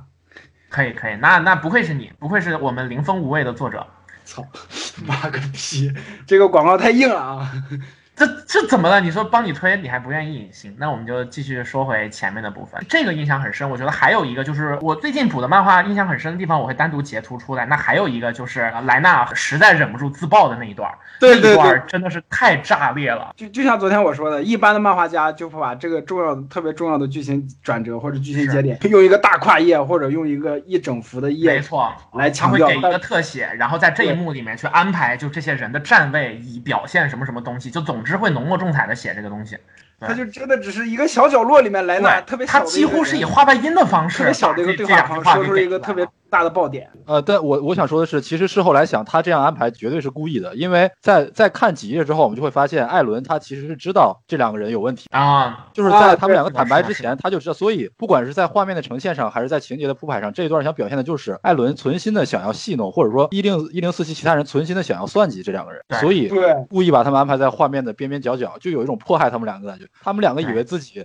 下了很大的决心，说出这个这么天大的秘密，但其实没人在意，大家早就已经怀疑他了，就一个非常。常讽刺的一个手法。这个角度上来说，的确就是简山创用这用用这种手法也是，嗯，而且其实我觉得很奇妙的就是关于莱纳这个人物，其实在这一块下了很多的精力，就是很多的功夫在写。我印象很深的是在前面，就是他有几场戏当中，确实是有意识的在瞒，比方说巨人是人变的，就是他不让科尼去想，还有包括说就是他被女巨人攥在手里，结果砍了女巨人的手指出来了，然后他有一些这样的戏份，但是接下来他可能会觉得说就是这种读者会起疑，然后他安排了一个戏，呃，克里斯塔撕了自己的裙子给莱纳包扎，然后莱纳说没事儿，然后心里想的是嫁给我吧，那是一个非常 漂亮的，就是就是而且很可爱的一个心理描写，就会给你一种感觉，就是说这么有真实感的角色，他不会是特别坏的人。但但是我要我要说啊，但是其实他早就表露过对克里斯塔这个感情。第一次几个人一起骑马还是什么时候行动的时候，克里斯塔呃说了一句什么话，然后莱纳和其他几个人都说好可爱，嫁给我吧。从一开始对对对对对对对，那那块是他们就是幺零四七第一次跟着艾尔文出出任务，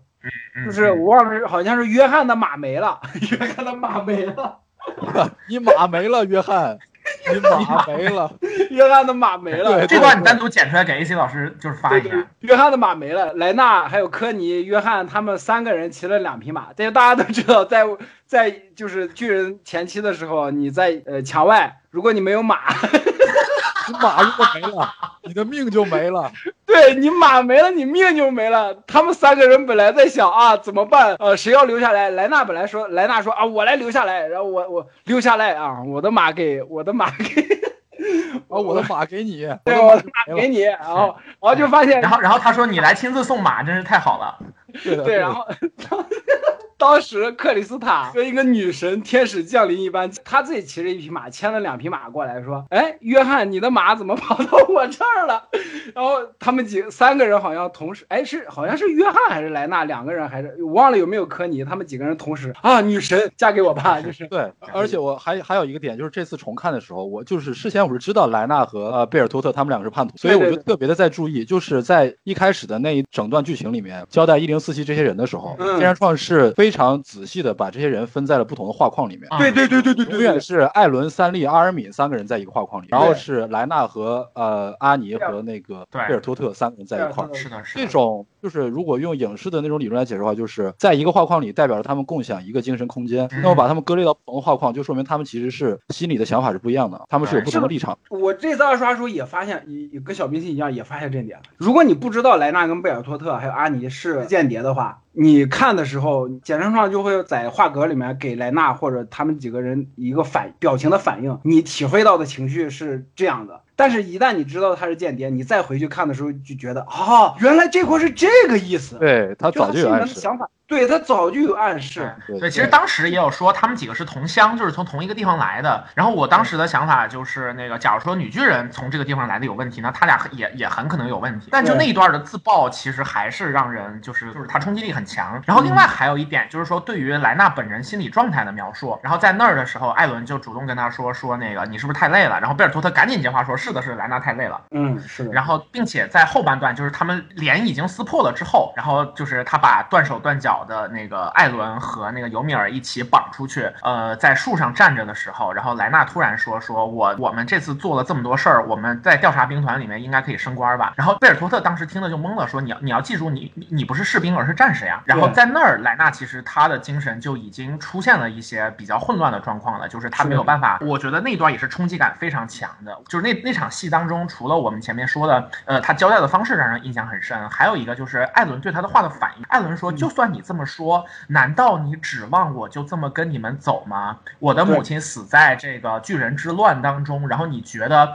就是因为我们此刻的你，你觉得是友情的东西，然后我就这么跟你走了，你觉得可能吗？然后莱纳就是莱纳当时的表情是那种混杂着恐慌、失望和和惊愕很多很多种负，就是那种极端情绪的一个表情。然后他说：“是啊，是啊，我究竟在想什么呢？”然后接下来他几乎没有犹豫，马上就变成巨人了。他那一刻其实是就尽管我们知道他可能站在敌对立场，但他那种真的是梦碎了，然后就是一个对他很重要的东西在他面前无。无声的碎裂的那种感觉，其实让人还蛮心碎的。对对，是的，是的，就是在那儿，其实莱纳就已经变成了一个就是大家被就是就大家迫害他的这么一个对象了。他承担了就是这种仇恨的一个，他被这样子的教育培养起来，但是他察觉到了这个教育的脆弱之处，然后他变成了那个就是崩溃的，就是结构受力点的那个感觉。咱们刚才不是说了吗？我不是觉得说简单上说自由是什么？自由就是选择的自由嘛。嗯昨天小兵器其实也说了，就是莱纳在那块儿，其实他选择了坦白自己的身份，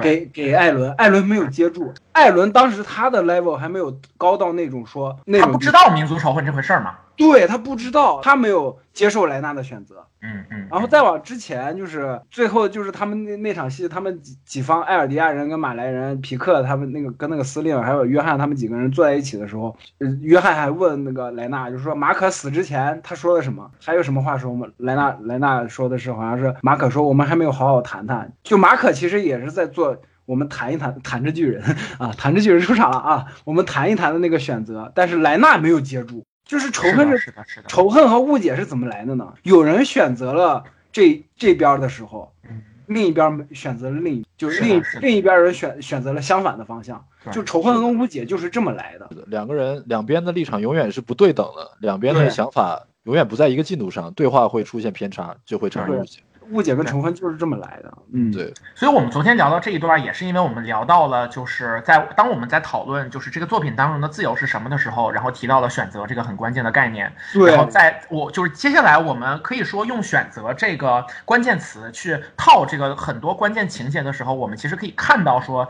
剑山创是有意识的让选择这个元素成为这个作品很多情节的重要的推动力。在在在这个点上，其实就是莱纳当时就是他已经在近乎崩溃的状态之下，他觉得我这两方我都不想选，我想选一个全新的东西，就是我们知道了彼此的良善本质之后，我们尝试着用新的方法去解决就这个问题吧。但但艾伦完全不承认。呃，或者说嗯完全不同意，因为他他在他的视角里面是没有办法接受这种这种选择的。或者说艾伦还没有成长到足以知道有这个选择对。，然后在后面贝尔托特跟就是所有人的对话当中，然后也是说，就是就是当就是呃艾尔迪亚人对他说说我们可以谈一谈嘛，然后胡胡就是那个贝尔托特就说，就是那谈的条件就是你们所有人集体自杀，不存在其他的选项。然后也也也是在那儿，然后那会儿他那句话都没来得及说完，然后三笠抡着刀直接就上去了，说你把艾伦还给我。其实也可以落到就是就这一块儿，然后莱纳其实当时就是想要去，但从这个局当中就直接闯出来，但实际上就是那个选项对于当时的他们来讲是不存在的，然后那那个感觉其实也是还蛮悲伤的。或者说很无力的感觉，对对对，就莱纳真的是到后面已经快要被折磨的，就是从内而外的疯掉了。就莱纳一直想死，莱纳一直想死，死不了。是莱纳只想自杀，但是大家就想让他坐下来。你坐啊！莱纳你坐啊。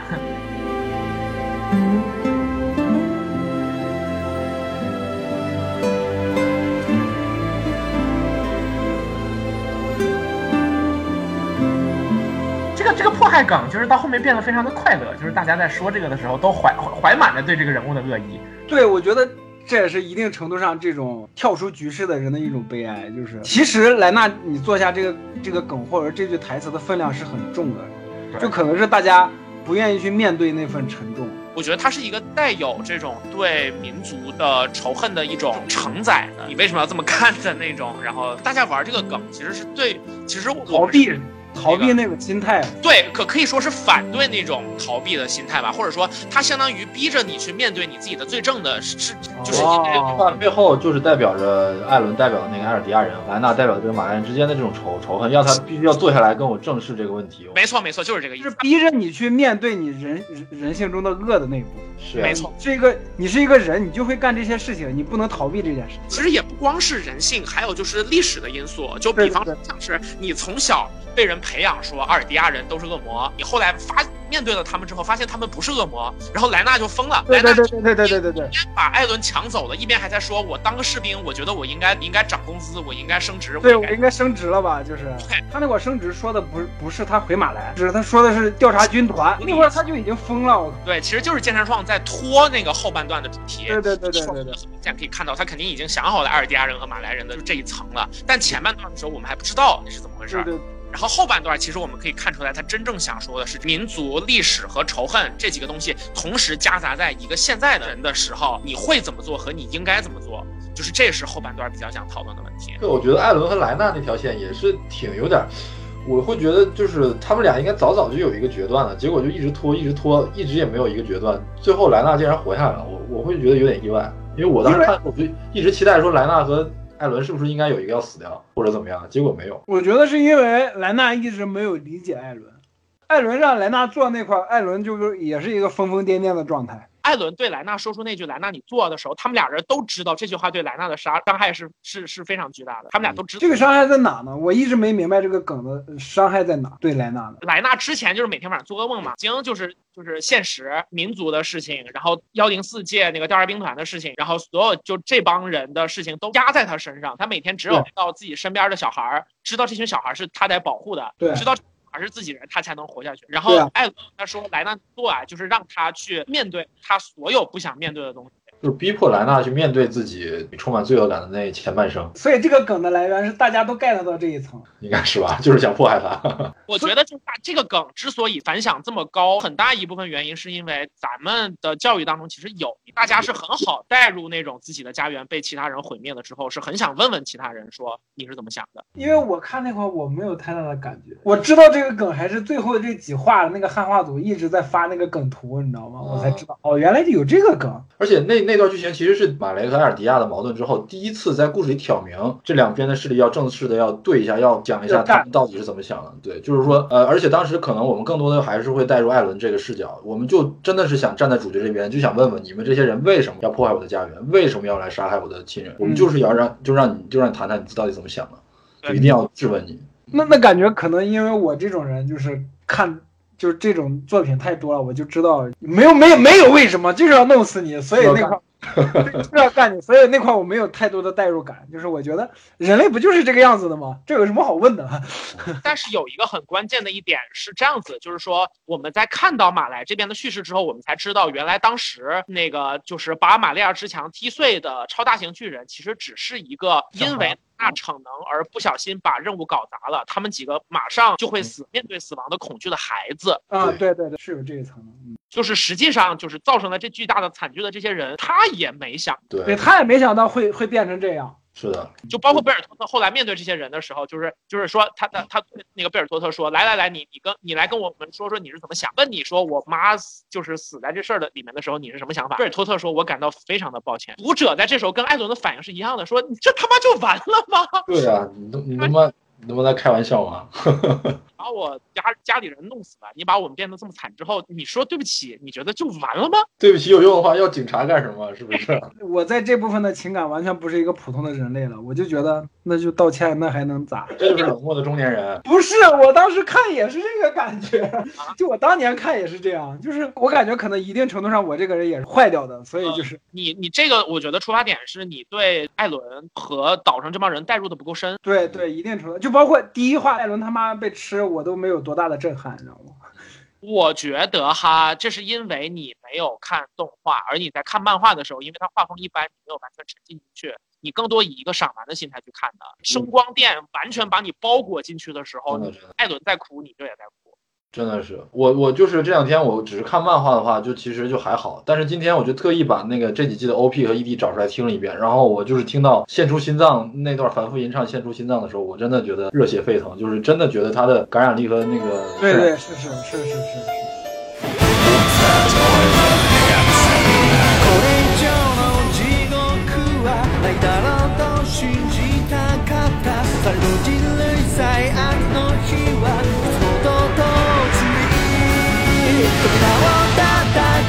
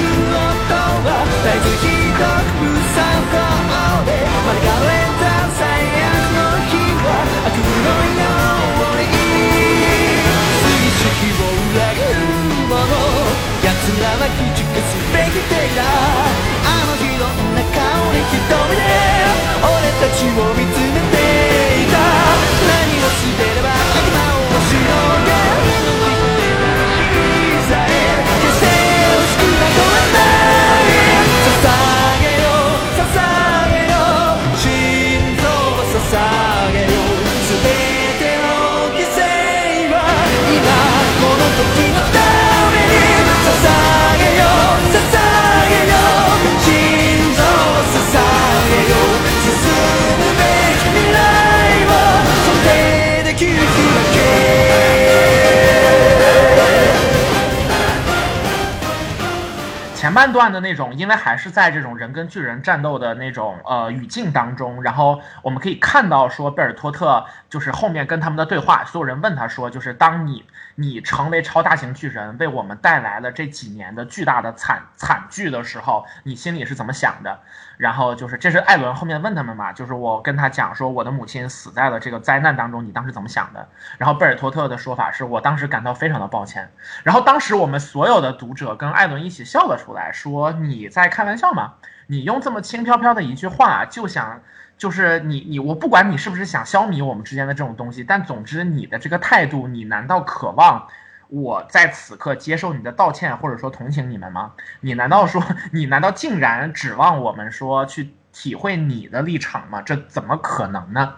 结果到这个作品的后半段，我们就会发现说，如果我们想解决此刻的问题，我们真的前提就是我们每一个人都必须体察对方的苦处，哪怕彼此之间就是给我们自己的人生造成悲剧的凶手。所以说后半段的那种议题的讨论才会一下子跟前半段拉开那么大的区别，就是愤怒突然之间完全不能解决问题了。事后我们知道，贝尔托特他变成超大型巨人，他也是面临着生死攸关的危机，而且他也是有他自己行为的正当性，他觉得岛上的人是恶魔。所以对对对，他当时说你为什么变成超大型巨人？他面临这样的质问的时候，他第一反应是我当时别无选择啊，我这样做是我是对的，所以他可能没有想过说我会导导致你家破人亡，所以他能说一句很抱歉，可能只是一个下意识的一个反应，他没有深入的去思考。对，嗯，但是这样的反应在艾伦看来就是完全不及格可笑的。嗯凭什么这样说？说到这块，我也突然想起来有一句台词，就是那句台词大概意思就是，你如如果一个人无知了，他就不会自由，大概意思就是这样。是的，啊对无知是无知是自由自由，嗯，最遥远的，没错，一个一个说，一个一个说，你们同时说一个都没我知道录上啊！我来说吧，就是无知是离自由最遥远的距离，是吧？就是对，就感觉艾伦说完这个话之后，就把眼镜捏碎，然后换成了一个背头，对，就是，他真的换成了一个背头。所以这块是他是真的在致敬致敬死神吗？就不知道哎。反正我看到这句台词，第一反应就是蓝染。没错，没错，啊，不过他这句台词的确也是一定程度上是正确的，就像刚才说贝尔托特为什么道歉，就因为他不知道，不知道岛上的不是恶魔呀，岛上也是一个每一个活生生的人。艾伦拒绝就是莱纳的那个选择，也是因为他不知道莱纳其实也是，就是墙外其实还有人类，还有另外的选择，就是因为他不知道啊。从这个角度来说，其实这种就是心思各异的，然后组成一个小队的这种这种模式，确实也是本身就有很强的戏剧冲击感。所以说，就是很多的作品也都拿就是这种东西作为一个比较主要的描写对象。那在巨人当中，我觉得很巧妙的就是他们这一零四四期的所有人在故事的最后，竟然真的就是重新并肩站在了一起。我看到他们所有人集合的那一段儿，我就觉得，哎，这个其实还是挺妙的。我能感觉到那个作品的那个网在逐渐收拢的感觉。很可贵的一点就是他们这一届的几乎所有人，就是每一个人都有自己的故事线和成长，而且都还挺精彩的。然后这几个比较主要的人还都在。剧情的进展当中承担的一些结构性的作用，就是莱纳和那个就是艾伦三人组都是非常关键的角色，甚至包括比较外围一点的让跟科尼也都在一些情节当中扮演了就是几乎是主要的角色。就是让就是约翰啊，强调一下。对对，他他的那个比较关键一点就是在王正篇当中，然后他们在思考我们究竟是否要杀人。其实那一段儿，我觉得事后想起来，他其实是在给就是阿尔迪亚和马来的战斗在铺一些前提，就是他们之前只对抗巨人的时候，那是他们第一次跟具体的人类产生对抗。他们嗯所有人都有一个想法，就是说我是为人类献出心脏的，我们为什么要杀人呢？就有一种中国人不打中国人的感觉，但反而就是这种做法，其实很大程度上会让他们失去那个就是当时战斗的有利地地位。所以说，当时所有人都做好了这种我为了就是保护人类，我也许要杀死具体的人类的那种这这种这种心理准备。阿尔敏跟那个约约翰。他们两个人都有就就这方面的一个一个心理上的建设，然后这其实也是在给后面去铺垫。就总之那一段是他们最早的开始跟具体的人类进行战，斗。或者说是这样，就是一旦他们把枪口调准人类的时候，他们就失去了为自己信念而战的正义性跟正当性。没错没错，这这个正义性跟正当性，其实也是莱纳跟贝尔托特、阿尼他们纠结的根源。就包括是的是的，新出场的假币也是，嗯贾碧跟法尔科也是。正当性没有了，就突然发现啊，我我们要消灭的埃尔迪亚恶魔，他们也是人，根本没有恶魔，那谁才是恶魔呢？这个正当性跟正义性不只是在纠结着，就漫画中的这些人物，也纠结着很多读者，就大大呃每个读者，好多人都评论说啊，耶格尔派前来报道，什么什么派前来报道，什么啊这啊 啊对小什么明明是在讽刺就是这样的情况，结果好多人直接对号入座了，可还行？对对啊对啊，就小孩子就会干这种事情啊，就没有办法。刚才说到无知，我就又突然想到，就包括刚才咱们说约翰跟科尼他们做选择，我就觉得想要达到自由，或者说你想要不断的朝自己那个信念、自己的那个目标前进的过程中，你要不断的做选择。你不断的做选择的这个过程中，代表着你知你知道的事情，或者说你获得的知识更多，获得的信息更多。这个信息跟知识就是你通往你那个信念的路径。呃，你你看，就是艾伦知道了那么多，进击的巨人可以预知未来，他上下千两千年他都知晓了，疯掉了，然后他才能获得自由。这个其实也能扣上，但是就很无力，就还是很无力，嗯，或者说虚无吧，嗯。所以说，其实前半段怎么讲呢？就当我们的就是已经跟随叙事进入到了后半段的时候，回想起前半段，其实真的会有一种恍如隔世的感觉。尽管那段日子也很残酷，但是或多或少会有一种 good old days 的感觉。就是在那个时候，至少大家战斗的理由很简单，也很纯粹。结果到后半段，他们面对的就是那个难题，其实是前所未有的变难了的。你前面就只要打巨人就好了呀，可是后面你对人类究竟要怎么办？而且就是他们想除掉你的决心，甚至比巨人还要尖锐。而就是这种罪行的起始，其实在你的祖先跟我们这一代人又没有关系，所以说问题其实变得前所未有的复杂了起来。哎，就就是你们这代人跟我没有关系，我觉得体现最好的就是贾碧跟卡亚还有沙虾，他们围绕着这三个人物串已经变成沙虾了是吗？呃，萨莎 萨沙或者沙夏，沙夏夏沙啊！这一串故事线，我觉得特别的精彩，仇恨和拯救的一个连锁。就我看到就是卡亚说，就是那个大姐姐把我救下来，我想成为她那块人。我就我昨天晚上半夜看到那块，我靠，就整个人就被打的，就是我自己无法面对那种感情，就是我赶紧把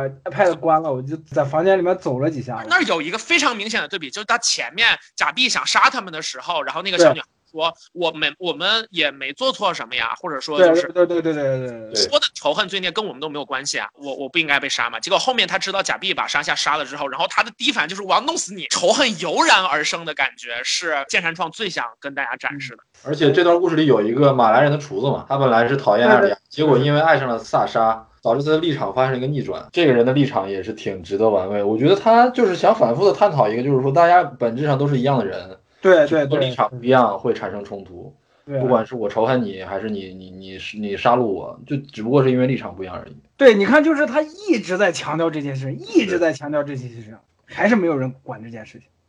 哎，是的，所以我就觉得后后面大家都在骂这个，我就觉得人类完了，你你 你 死了都。身边的所有人看的时候都就是都在说假币傻逼，我我说那没有办法呀，就是对啊，换成他换成谁能做得更好呢？不可能了呀。而且他到最后的那种已经已经做到了最最好的程度了。而且这个人物他想表达的不就是这个傻逼这个劲儿吗？就是这个被仇恨教育洗脑的这个这个傻的这个劲儿嘛？对对对对对，我回想起，比方说我的，呃，因为我出生在黑龙江，然后我小的时候那种爱国主义教育是还蛮多的，然后加上九一八，然后鸣笛啊什么。当那个鸣笛的时候，我相信我身边每一个小伙伴当中眼中都有非常淳朴的对日本人的恨，就觉得我们杀了所有日本男人，抢了所有日本女人。我我真的甚至不夸张的说，我觉得当时身边的几乎所有人的想法都是这个样子，因为这种就是大家心里面那个东西还是在的，所以说不能够比较平稳的去面对这种反思。这，就是大家其实就放弃了思考嘛，大家没有大家没有思考，大家其实都是人，只只不过就是种民族文化不一样，大家都放弃了思考。就是为什么就是说什么右翼跟军国主义之类的，其实 其实就这帮人就是就是就是怎么说呢？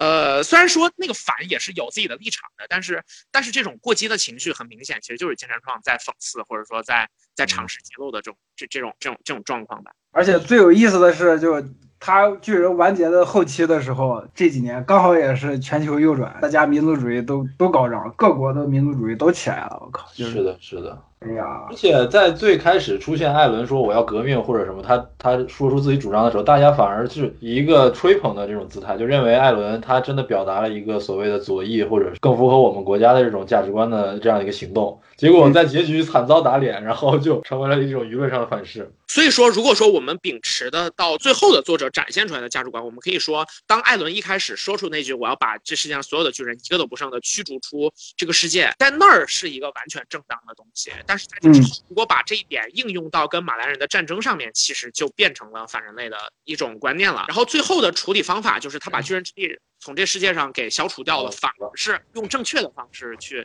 实现。对对对，呃，艾伦应该是找到了他那个教官，他之前的教官，然后他教官讲了一下他认识他爸爸妈妈那段剧情，然后包括对对对，他看到他妈妈抱着小的时候的艾伦说：“这样的孩子，他能有什么错误呢？他可以不用变得很伟大，他只要生活在这个世界上，就已经非常成功，非常非常有意义了。”这句话也是让我触动非常深。虽然看起来这句话可能和最后的表达的主题似乎有那么一点偏离，但是能在作品里能有这样的时刻，就是挺宝贵的一个东西。对，确实是如此，而且在那儿就是非常强的去给到了，就是所有的人跟巨人战斗的一个正当性，就是我们不求别的，然后就只要是这个样子就好了，就至少最基本的生存权利是一定就是值得得到保障的。然后再加上那一段其实跟又跟之前的情节做了回扣，就是他那个艾伦一开始那个那个立体机动装置用不好的那一段，那个扣的也真的是是一个非常漂亮的伏笔回收，然后你完全想不到说原来在这儿竟然还有这么一层关系，然后也是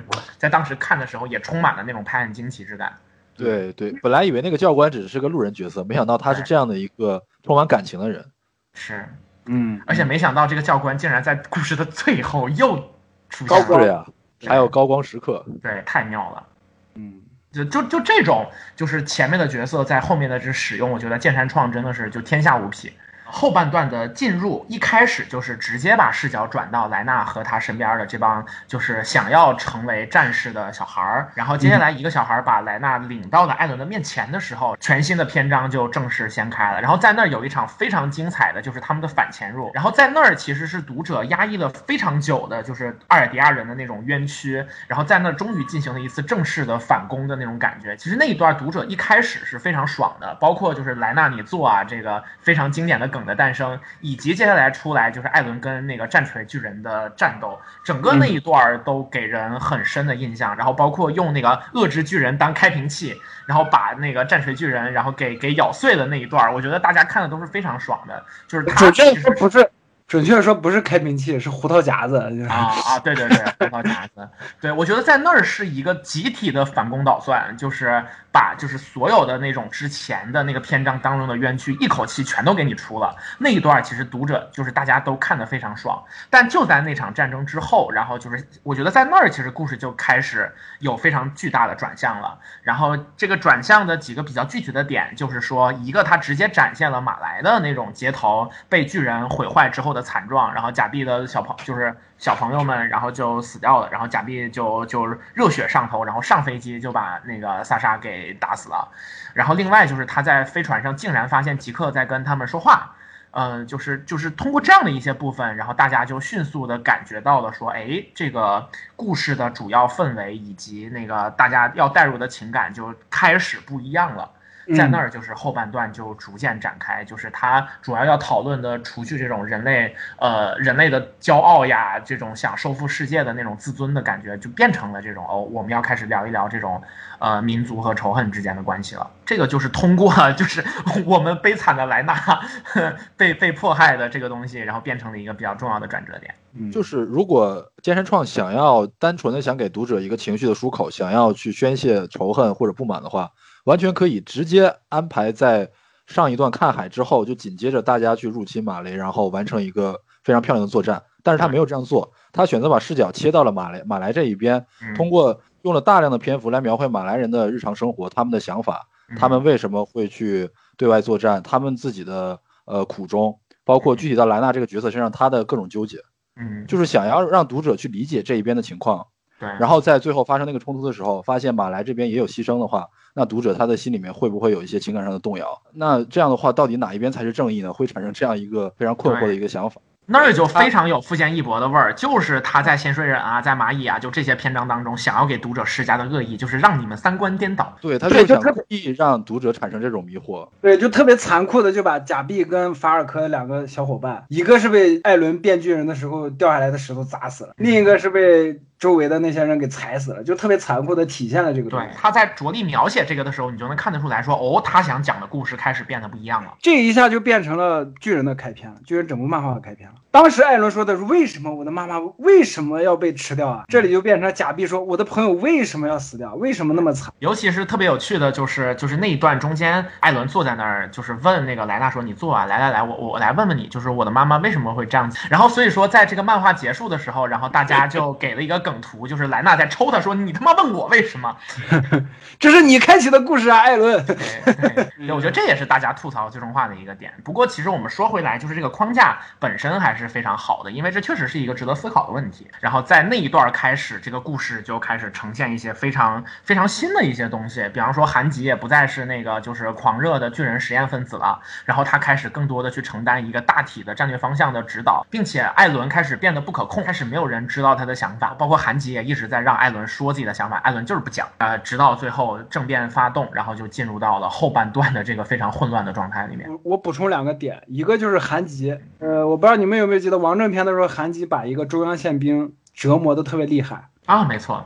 磨他然后中央宪指甲指甲，嗯，对对，然后中央宪兵有一个回头说，总有一天我下去了，就会有其他人补上来，大家都是一样的。然后加油吧，韩吉，嗯就哭着说的。然后韩吉，我忘了是哪哪一个地方了，他想起来那一下，就韩吉一定程度上变成了那个中央宪兵的角色。是的，嗯是的，是就是面嗯面对的问题更复杂了，嗯。是那对另个吉吉克的手下伊莲娜，然后亮出了他们的阴谋，然后把韩吉这一派人抓起来以后，然后用枪指着他们，然后说你们必须要配合我的计划。那个时候啊韩吉想起了之前说的话，对对对对对对，就是又是日本那边特别擅长的下课上啊。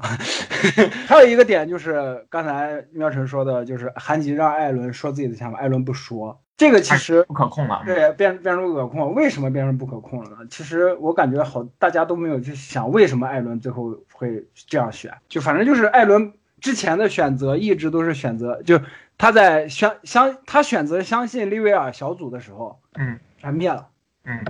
他之后选择相信队友的时候都没有一个好的结果，嗯这就导致什么呢？这就导致艾伦做关键性选择的时候，他跟西斯特利亚的王族血统接触的时候，他看到了所有。这次他在做选择的时候，他选择了不相信别人了，嗯。甚至不相信阿尔敏跟三笠了，他选择自己一个人。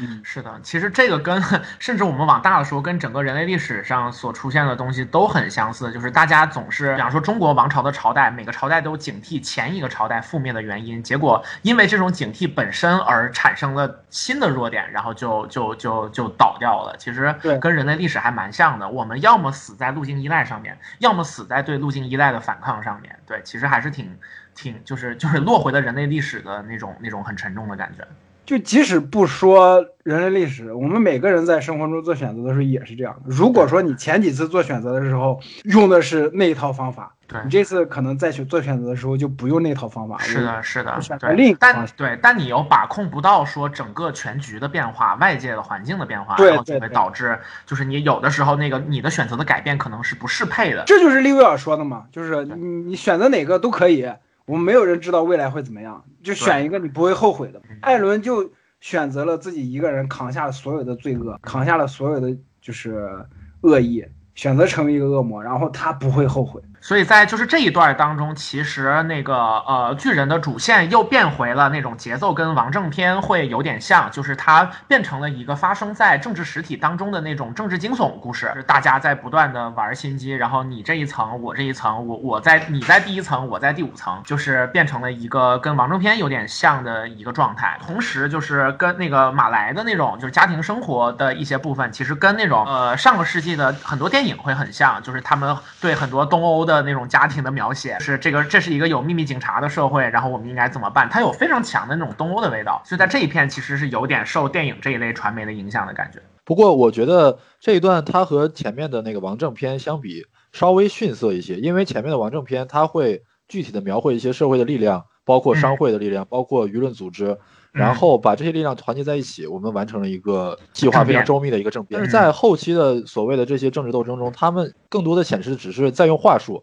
说，其实我知道这个事情，然后下一话变成其实我不知道，然后再下一话变成其实我是这么想的，其实我不是那么想，总是用话用单纯的一个人来站出来发言说这个计划其实这样这样这样。就是有点是有点太肤浅、太仓促了，没有真实感。对的，而且后半段的时候还有一个细节，就是调查兵团就艾尔文他们发动变革的时候，有一个报社的一对记者，嗯，那个记者在最后一一话的时候也出场，就是那个戴戴戴着眼镜跟克拉克肯特一样的，还有一个带着这个小青年的老师吧，算是，嗯嗯嗯，他们两个师徒的这个记者出场了，然后韩吉就告诉他们，我们要揭发真相或者是什么样的，你们希望现在的。呃，网是这个样子的吗？我们这个体制是这个样子的，你你们满意吗？就是要新闻自由啊，或者什么样的？但是在马来篇，或者说在后半段的时候，你就会发现政变变革成功的总统跟军部。又变成了以前的那个岛上的王，不要相信在野党，然后就是上台之后都一样。一众的报社的记者就围着韩吉说：“你四年前告诉我们的，我们要新新闻自由，我们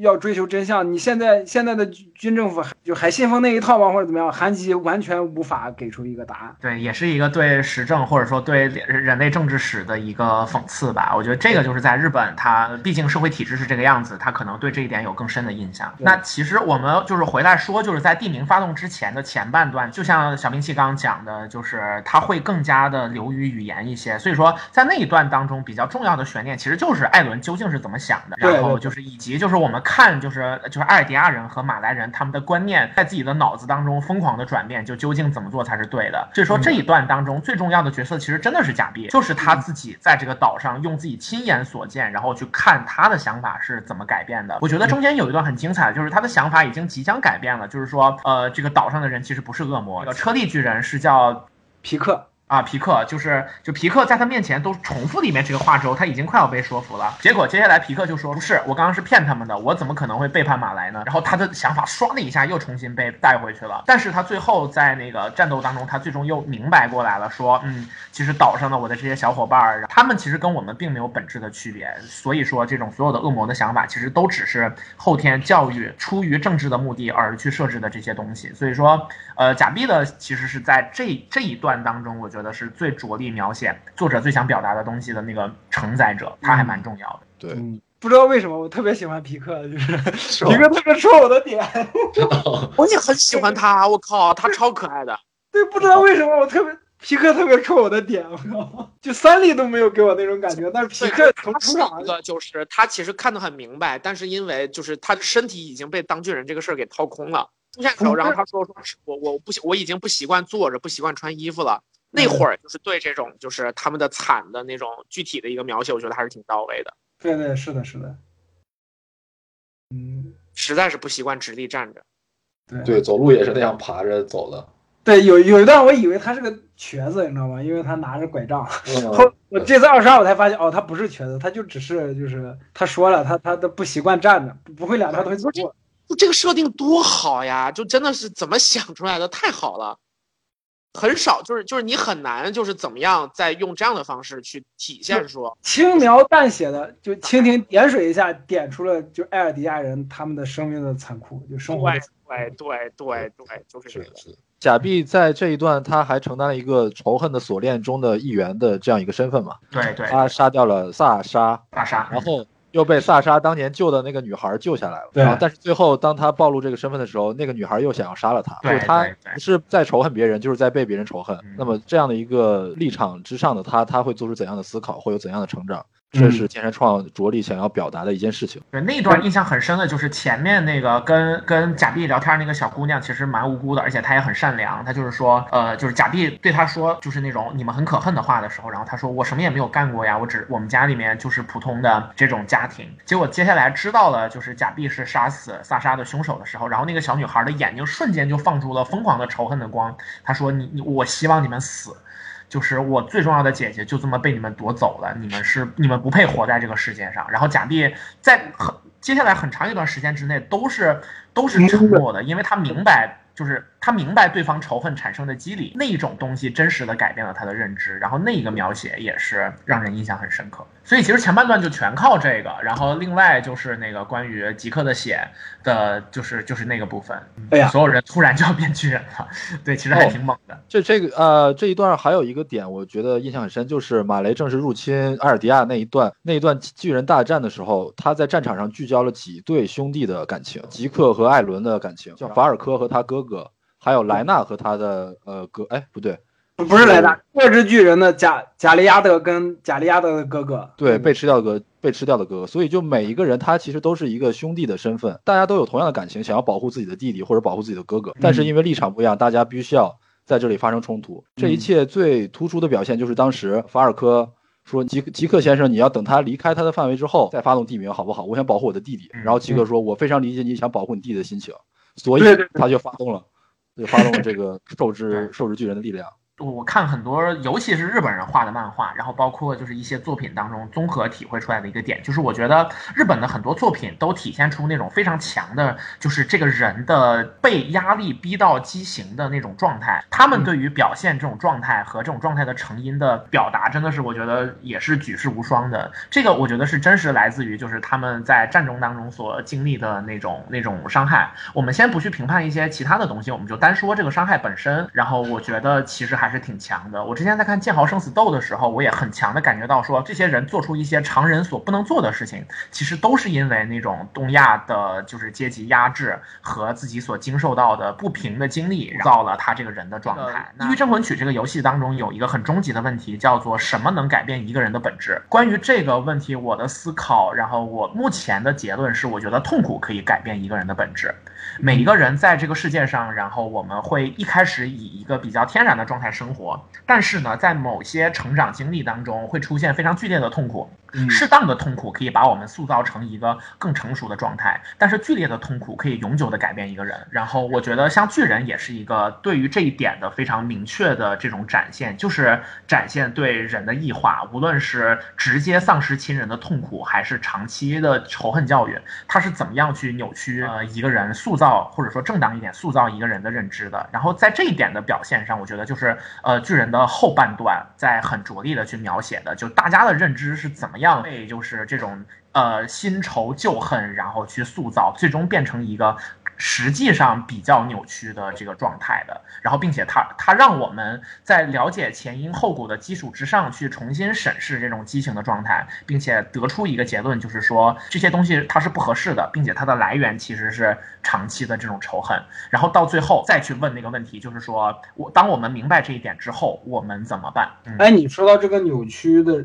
或者说这种社会压迫之下的人的改变，我就是前半部分有一个点我忘说了，就是前半部分每一个人物其实都简山创都没有给一个特别好的结局，都是怀着遗憾死掉的。就是艾尔文他没有团长太遗憾了，团长没有得知历史的真相，还有包括那个马洛，马洛他以为自己可以为人类的未来或者为历史献出心脏，结果在死前的一瞬间后悔了。就是前半部分其实很每一个人物都是那种带着遗憾去死的，到了后半部分就是现咱们捋到剧情捋到现在，我也发现就是其实每个人物也是这样，就带着遗憾，带着痛苦，带着仇恨，一点一点的活下去，就慢慢的走向那个艾伦希望的那个终点。对，就是要么就是就这样子死去，然后要么就是活下来，并且被扭曲。所以说这个世界观真的还是蛮压抑的。随着这个就是艾伦的那个政变，然后故事就进入到后半段，地名发动，然后所有人去赶在赶着就是地名毁坏全世界之前，然后去抢。就这一段儿，我觉得贡献了很多后半段很精彩的戏份。比方说，就整个小队的人，包括艾尔迪亚人和马来人，然后他就是就是马来方的人，然后他们重新坐在一起，然后开始把话说开的那一段儿，其实就是就是挺棒的。对，而且那段对话里面，他特意安排了让与莱纳有一个冲突，两个人打成了一团。这个其实我看起来心里是比较舒服的。如果他要再安排说我们坐下来谈，然后大家就和气呃和和气的打成一打成一打成一打成一团，我觉得这就非常的憋屈，对吧？我需要一个释放的点。而且我发现他那个人物设置的也特别好，每个人的角色安排的特别好，每一个势力或者每一个立场的人都在说出自己的话，结果让那个伊琳娜，让伊琳娜冷眼旁观的说：“哼，你们他妈的都是一样的，对，你们听听你们说的话。”对你们你们都是恶魔，你们有谁无辜吗？就是这儿。对对对，你们都他妈手都已经脏了，你们都不是好人了。让伊琳娜这个角色来说，那场谈话戏是我看日本漫画好像文戏或者是群戏写的最好的一场。是的，绝对是巅对峰。对，我我想了一下，就我看的这些漫画里面，好像真的没有一部漫画能把就一群人坐在那里，摆明各自的立场，说自己的话，然后立场各异，心思各异，然后还有一个人能说出这样的话，就是觉得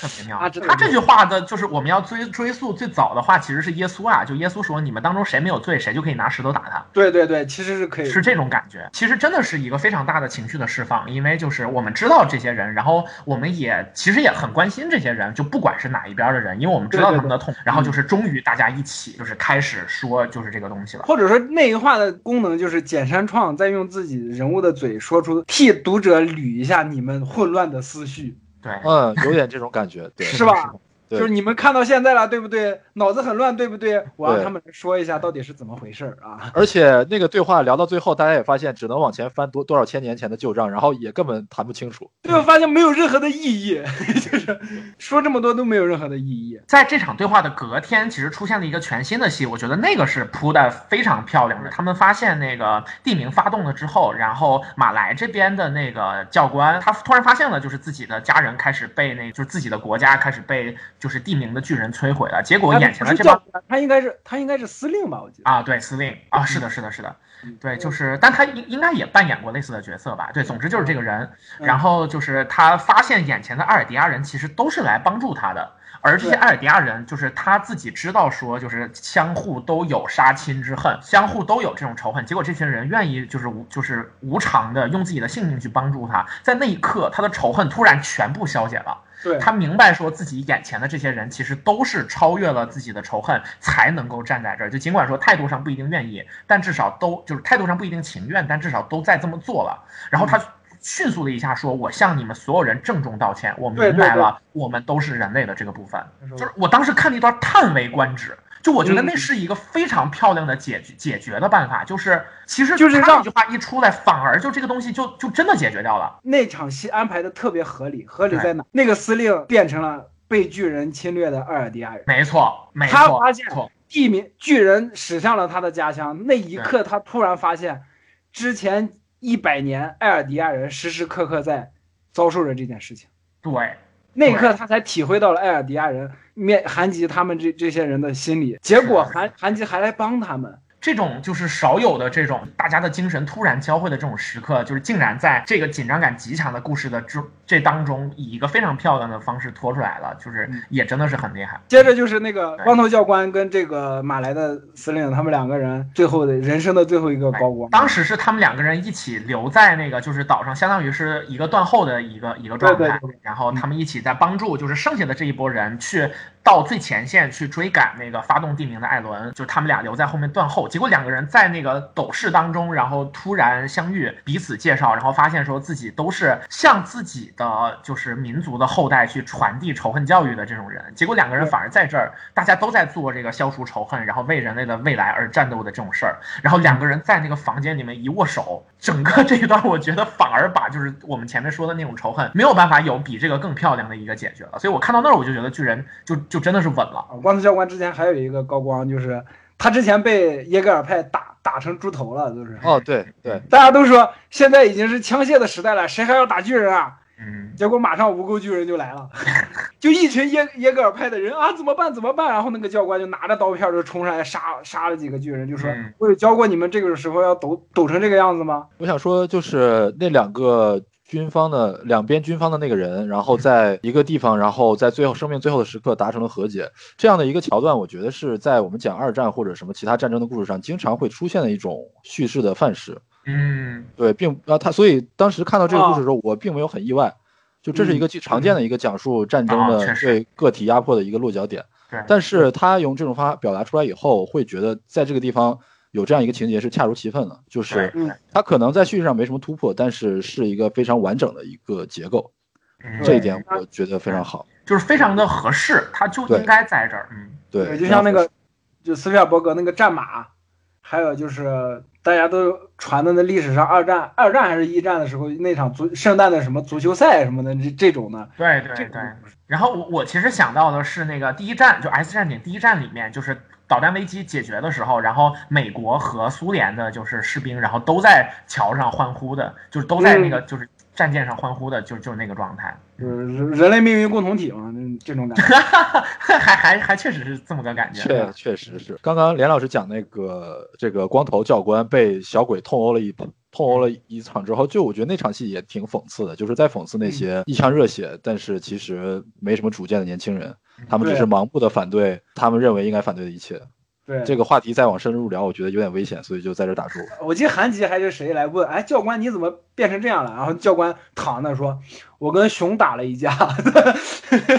所以其实还是可以看到，剑山创在这一个部分的创作当中还是非常的现实主义的，就是他把他自己在呃，就是我们说政治界或者说是各种的呃，就是社会生活当中观察到的，以及历史当中的一些现象，然后综合的去编编撰了这样的一段情节，做的也很精彩，并且很很神奇的是，他其实跟前半段的那种呃范式和美学都完全不一样。但是他却巧妙的在这个故事当中就达就达成了这种前后段的成立。我我有个疑问，就他们一直在说简山创是军国主义那个光头的那个原型，他们说的那个光头到底是那个司令还是这个教官？应该是皮克西司令吧？皮克西斯司令是吗？对对，应该是的。就反正我我是觉得到这到这步为止，能写出马来跟埃尔迪亚两个军方的中层吧，算是在。此前的一刻和解的人不会是一个军国主义，或者不会是一个右翼。如果是的话，就不会画出这样的剧情的。我我印象很深，就是我在看第一季动画的时候，然后我的一个朋友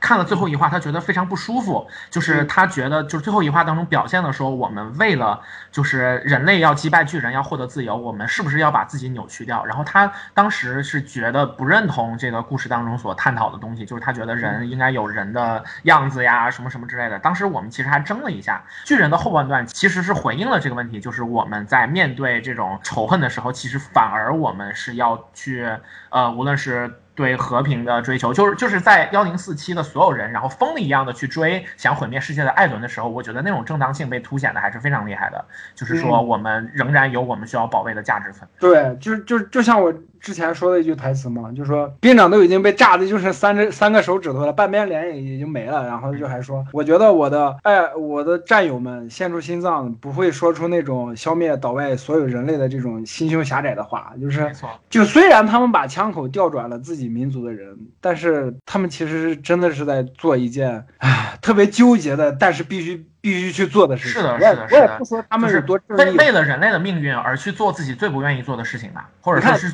做的对自己其实不利的事情。对，你看，就就是小队在做这件事情，艾伦其实一定程度上也在做这件事情。但当然，艾伦用的是自己的方式，而且这个方式我们说其实是怎么讲呢？有待商榷。对对对，就就是一个非常中二的方式。对对对对对。啊，人类已经死掉了八死被踩死了八成了，他们不会发动战争了。所以其实也可以理解最后一话出来以后大家的那种心情，就因为前面讲了这么多仇恨啊、什么呃战争呀这种主题，最后落脚点就是一个中二少年他一个简单的想法，这样就会。多少会让人觉得有些落差。没错，没错，而且就是说爱刚刚刚的爱的那个点，然后我我我也讲到说，就是尤米尔作为一个就是 就是拥有很长寿命的这个智慧体，然后他不应该这样子。其实他就给你一种感觉，就是约会大作战呀，记不记得就是什么什么，就是很多天外的那种具有毁灭性力量的人来到地球，为了不让他毁灭地球，我们就安排男人跟他谈恋爱，不太对劲呐。就是大家听到那个约会大作战，如果说我们不把它放到那种就是费蒙番的那个尺度里面的话，我们都会觉得那个情节是蛮。扯的，到最后其实，呃，艾伦跟三笠做的事情，难道不就是给那个呃尤米尔去演那个恋爱火炬吗？其实也是不太对劲的。我觉得还好啦，就是你看你你这个你觉得还好，其实就是说你觉得这个程度是不是过分，或者说他他就是他能大家能接受他到什么程度嘛？那还是证明说他其实本身就是在一个危险的线上左右摇摆。可能因为我没有在。巨人这部作品里面倾注那么多啊，什么人类啊、战争啊，什么这些大的母题，所以我感觉。但但其实是有你，你就像整个那个就是后半段的马来篇里面，其实就是有很多这种讨论、讨论很实际的这种政治问题。那如果说到这儿的话，我们就可以想，特洛伊战争是怎么来的？特洛伊战争是为了女人呀。对啊，人类的历史就是这个样子的呀。我 我对我我就觉得你这个是解释，对吧？解释一定是解释，就是在解释啊！人类的战，人类的历史就是这样，能怎么样？OK，行，那就是。嗯，就是吴三桂为什么要打开山海关啊？因为陈圆圆啊，完了要被打拳了啊！哎，这倒不会打拳，因为那是另一个范式里面的，就是就另一个语境里面的东西。经历了一个叙事的风格的巨大转向之后，然后就是，但是还是以很多的那种呃很严密的铺排，然后把这个大半的故事很漂亮的讲下来了，就直到最后一话，然后终于是没有绷住。反正我是直到一百三十八话，我都觉得挺满意的。一百三十七话左右，就是吉克的脑袋被砍了之后，然后他说，呃，就是他的目的达成了之后，然后就是他想说，哎，也许就是这样活下去也不错。但是他说已经杀这么多人了，现在还想活，哪有那么便宜的事儿？然后下一画，呃，下一个画面，他的脑袋就被兵长砍了下来。其实那儿还蛮解气的。就是到最后，我觉得大家或多或少都带有一种类似的心态，就是大家走到这儿，手上都沾了很多很多血了。那，呃，其实是绝无幸理的。那如果说死亡的命运追上了自己，其实也没有怨言。呃，在一百三十八话，就是那个艾伦的脑袋，就是就是再见了之后，其实尽管网上很多人吐槽，但是我觉得多数人其实还是可以接受的，就也是同样的理由，你做了这些恶之后，呃，或者说产生了非常巨大的弊害之后，不能指望自己还非得有一个好的结局。嗯，那你说到极客，我就突然想起来，就是日漫中，或者说日本漫画或者日本动画里面有好多。角色一出场，你都觉得特别牛逼啊！这个人哇，大 boss 啊，哇，好牛逼啊，哇，好强啊！结果到最后发现，我操，他就是一个被命运捉弄的坏掉了的人。就是好多人物都是这样。那个尤吉克就好就好在他都不等说让命运去折磨他，兵长就首先先把他给折磨了，就对，就是 是，而且兵长折磨他不止一次，折磨他好几次。对，这太爽了，就是。我记得就是吉克把兵长的手下都变成无垢了，就说哈哈哈，你能把你的手下都杀了吗？来追我吗？哈哈哈！结果一发现，兵长就满满脸是血，就真的跟恶魔一样。你以为我下不了手吗？就冲过来。对，我靠，那一幕真的太帅。就兵长说：“你以为我不敢吗？你以为我下不了手？我操，太天真了！你以为我们这么一路走来，杀了多少同胞啊？然后就哇，就冲过来了。我靠！”对，而且他那句话就是一说出来，我究竟杀了多少同胞？然后那一刻之后，就是前半段的那种，就是就是啊，已经暂时被放下的那种，就是非常爽的仇恨又全部涌起来了。对，而且而且这还是一句双关，他不只是说杀了。像艾尔文一样让好多人去送死啊，或者怎么？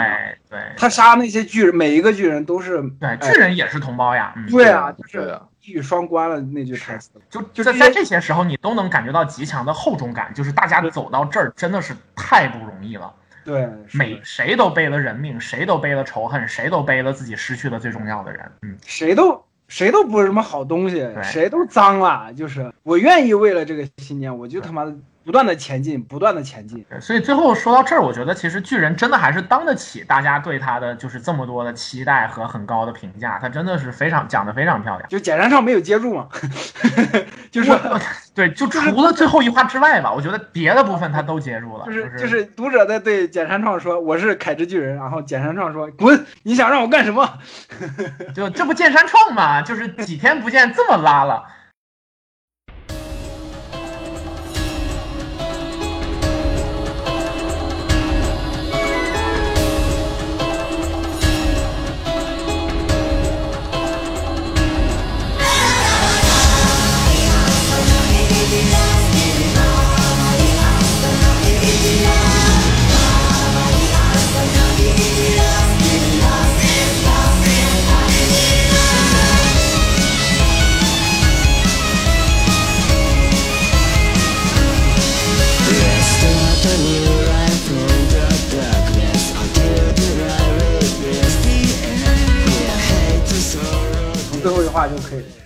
剧情到这块儿，你就可以说一下三笠了。毕竟那那一刀是三笠砍下去的。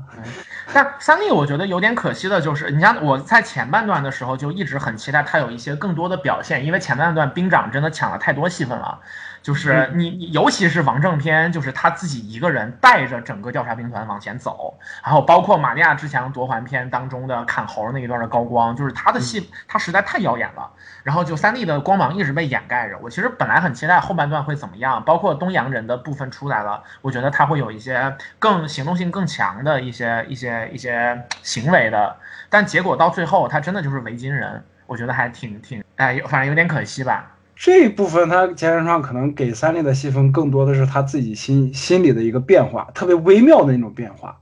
是，但是这种变化其实还是以艾伦作为主轴而存在的。是这个让我觉得有点可惜，嗯，是的，是的，我我也觉得啊，三笠这个角色略微的有一点，对，有点可惜，明明可以呃花更多的心思挖掘他更多的其他的特性，但是没有展现出这些这些内容。对，从除了一开始，西。对，除了一开始他和艾伦的那种互动，包括艾伦小的时候把他救下来，这些戏有他的一些内心的展现之外，后面几乎看不到他有什么内心的活动，就是围绕着艾伦。哎，就是如果啊，简山创是大妈，就高桥留美子的话，可能这一部分就不会那么薄弱。但是没办法，就是如果她是高桥留美子，也画不出进击的巨人。其实像那个，就是前半段中间有一段，就是那个三笠的一个就是正面的描写，就是他跟艾伦两个人就即即将要死在巨人手下的，然后他说就是我那个你给我围上围巾，然后我们能一起拥有这么多时间，我真的非常开心。然后那儿其实是能够让你很强的觉得，就是这是非常残酷的前。半段当中为数不多的柔光镜头，在那一刻你会觉得所有的这一切都是值得保护的，都是值得为之奋斗的。对这种情节其实很少，它又有点像第一课当中，就是 S 教授在帮助万磁王在挖掘过去的美好回忆，然后挖掘到一个就是他的妈妈帮他点蜡烛的那种，我觉得那那种感觉很相似，就是世界上为数不多的美好。是，但是巧就巧在他说完这句话之后，马上艾伦就回了一句：“围围巾这种事情，你要我做多少次都可以。”然后挺身的去和巨人战斗。呃，艾伦的高光表现把之前三笠的那些内容全都盖过去。对，我这次重看，我发现以前好多没就忘了的细节。三笠疯狂吃醋，就是 就是三笠吃阿尼的醋，吃兵长的醋。哎，对对对，也不算是吃兵长的醋吧，就是说那个矮子太嚣张了，对，吃的弄死他，吃早还回来什么的这种的，因为因为兵长踢了艾伦好多次，就打艾伦。然后还有非常精彩的就是那个三笠跟那个亚尼之间的那那场战斗，究竟是谁赢了？我非常想知道这一点。对对对，当时整个营队都营地都惊了，说：“我靠，我这太想知道谁能赢了。”是呀是呀。然后当时就是就是三笠冷着脸说：“你刚才摔艾伦的时候挺不留情面的呀。”亚尼说：“哼，你你你你你是很厉害，但是你以为你就能赢过我吗？”然后所有人就眼睛都亮了。这些都是值得永远珍藏的美好回忆啊！就是就是谁能想到之后，就是 那整个营地里面的人可能只剩下了三分之一左右。哎哎哎，因为是追着看的嘛，我一直忘了，就是他把围巾放下这件事儿。就是有一个细节，就是记得三笠他们第一次出任务的时候，就是艾伦第一次变成巨人的时候，那那块的时候，三笠救下了一个小女孩，就把那个商会马车，那个小女孩后来进入了调查兵团以后。疯狂迷恋的那个三笠，崇拜着崇拜着三笠吧，然后把他的围巾偷走了。对，然后三三笠在艾伦把就放下狠话之后，他就把围巾扔那了，但是他还一直关心着那个围巾，或者说在意那个围巾。不不见了之后，发现是那个女孩拿走了，他就拿回来了。最后那一战的时候，他是冲进艾伦嘴前的一刻才把围巾围上的，还是说出发之前就把围巾围上了？我我也忘了这个。但总之是有一个那种围围巾的那样的一个戏份，就代表说他的感情还是在的。对，就是他还是爱着艾伦的，但是他也选择了把艾伦的头割下来。哎，对，割头这块儿前面也有伏笔。他第一次就莱纳跟贝尔托特要变巨人的时候，三笠已经冲，就是喵晨，你刚才说三笠冲出来了，割莱纳嘛，切莱纳，而且是一一下切两个人。对，然后就说：“哎呀，没有把他们的头割下来，下次我一定不会了。”我看完那句台词，嗯。在这儿呢，这这前面的伏笔在这儿呢，就后面后面那切艾伦头那下毫不犹豫的伏笔是在老前面那块儿，我靠，就是，哎呀，就虽然 A C 老师说过首尾呼应这个特别俗套，但是大家看到了还是会很激动，就是我就发现了，我就很激动，就是 callback 永远是好用的。这次看的过程中里，其实我都没有太在意三笠这一条线。我没觉得他和艾伦那条围巾又摘下来又戴上会怎么怎么样。结果结局的时候突然说三笠是这样关键的一个位置，他对点名作品主题有这样的一个作用，就哎让我有点意外。为什么落到这个地方？会不会有点是不是有点歪了，让我产生这样一点点错愕？嗯，就因为他之前的篇幅太小嘛，就就咱们说的三三笠的光芒一直在被兵长或者艾伦遮盖着，就他那些细节真的太细了。对，我我我提一个可能有点个人化的想法哈，就是我觉得作者本人对三笠这个角色感情是非常深的，但是有可能就是就是你在处理一些就是常规性的题材的时候，你可以很冷静，但是在面对你最喜欢的角色，甚至你最喜欢的人的时候，你也许反而会呃有点不知如何落笔，就是是就是他很有可能是在这个就是三笠的这这个这条线上他自己代入过深，就反而在就是故事的交代当中做的可能就没有那么，他更多是以一种非常感感性的方式去去去倾注这一块的投入。是的，是的，有这个对。对嗯，是的，嗯，最后一话，我最吃惊的画面就是艾伦坐在那个海滩上说：“啊，不要这样，我要三 D，我要三 D，我死了以后三 D 十年的，最起码要十年吧什么的。”我说我操，就这些小屁孩儿真是，就真的是小屁孩儿，那个反应给我的感觉真的是小屁孩儿。我对，说那个艾伦说什么我要让艾呃三笠等我十年什么，就有人说这句话觉得处理的不好，但我会觉得这其实还挺真实的。对，很真实。嗯我是挺感动的，这句话真的就是艾伦他在前几十话一直压抑着自己，表现出自己要要要怎么样怎么样做一个大魔王，那其实他内心里就还是渴望和三笠在一起，渴望和他身边的朋友在一起。包括艾艾伦还问吉克说，三笠他的阿克曼一族是不是有那种执着的那种刻在 DNA 里面的？吉克就说 没有，我觉得他就是喜欢你，艾伦就知道嘛，艾伦明明就知道，他就是故意那么说的嘛。嗯，对。想听别人在描述这件事，描述。的享受这个就是对他想反复从别人那里获得三笠喜欢自己的确信。哼，小男孩都会有这种心态。对，小男孩都会这样，就看到看到那个艾伦，就是最后一话那个啊，不要这样，我那块就我操，这他妈还是一小孩儿，我操，对，就一中二少年嘛。就是一小孩儿。大家其实都忘了，艾伦不到二十岁吧，还是二十多，后来可能长大了一点，但是那个是他确定自己没几年好活了的。应该是二十岁，就大家都忘了，艾伦其实只是一个二十多岁的一个小孩儿。当这种政府首脑是 小孩子的时候，会变成什么样一个乱糟糟的感觉？对啊，就对啊，而且他还做出什么杀害了全世界百分之八十的人这种事情，就挺矛盾的。其实客观来讲，理性的讲，这种事儿肯定是不对的。你你哪怕你有什么任何动机，你你也不能做这样的事情。是但是感性的走的话，就是被作者的那个情绪引导过来，就会觉得好像一切也似乎情有可原。但是，这两种倾向都有道理了，只是说看自己愿意相信哪一种。比方说放在真实感，哪怕稍微比这个再强一点，比方说《冰与火之歌》，龙妈，这就是十恶不赦的大罪行。对，啊不过他也是在用这种方式在强调说，这群人本质上都只是少年而已。对，都只是孩子。对对，包括三，不管是三笠、艾伦还是阿尔敏，他们其实都还只是孩子。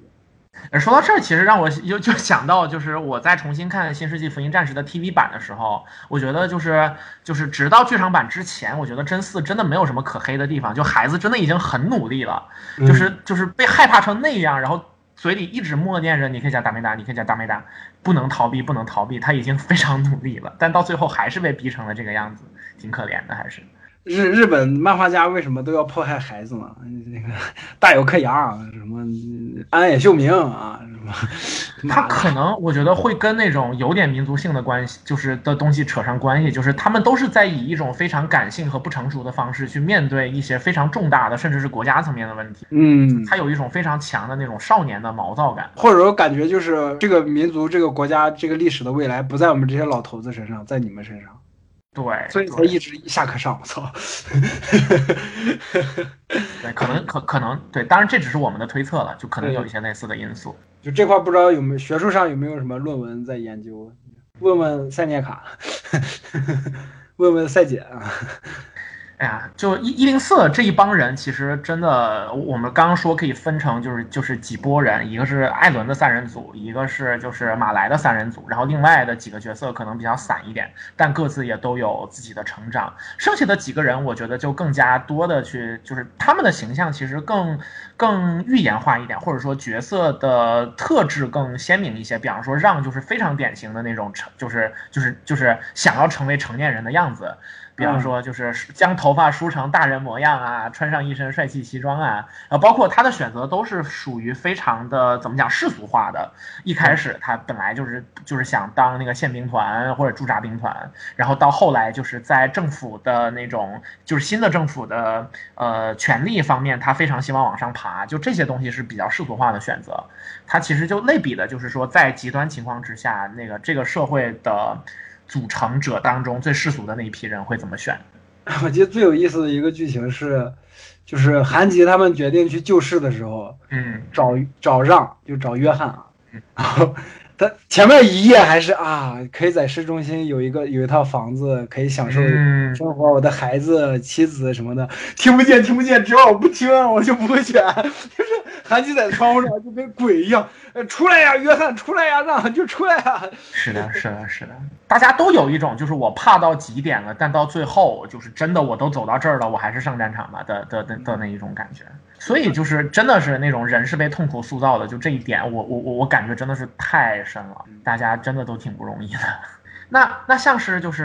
阿尔迪亚这帮人之外的人呢？其实像今天咱们聊到很多马来的人，或者说是马从马来到尔就是阿尔迪亚的人，以及耶格尔派这些人，我其实对他们印象都不是很深。觉得印象最深的有谁？我印象最深的就是那个弗洛克，人称爵爷，我也不知道为什么叫爵爷，是因为名字像爵爷吗？有可能，有可能。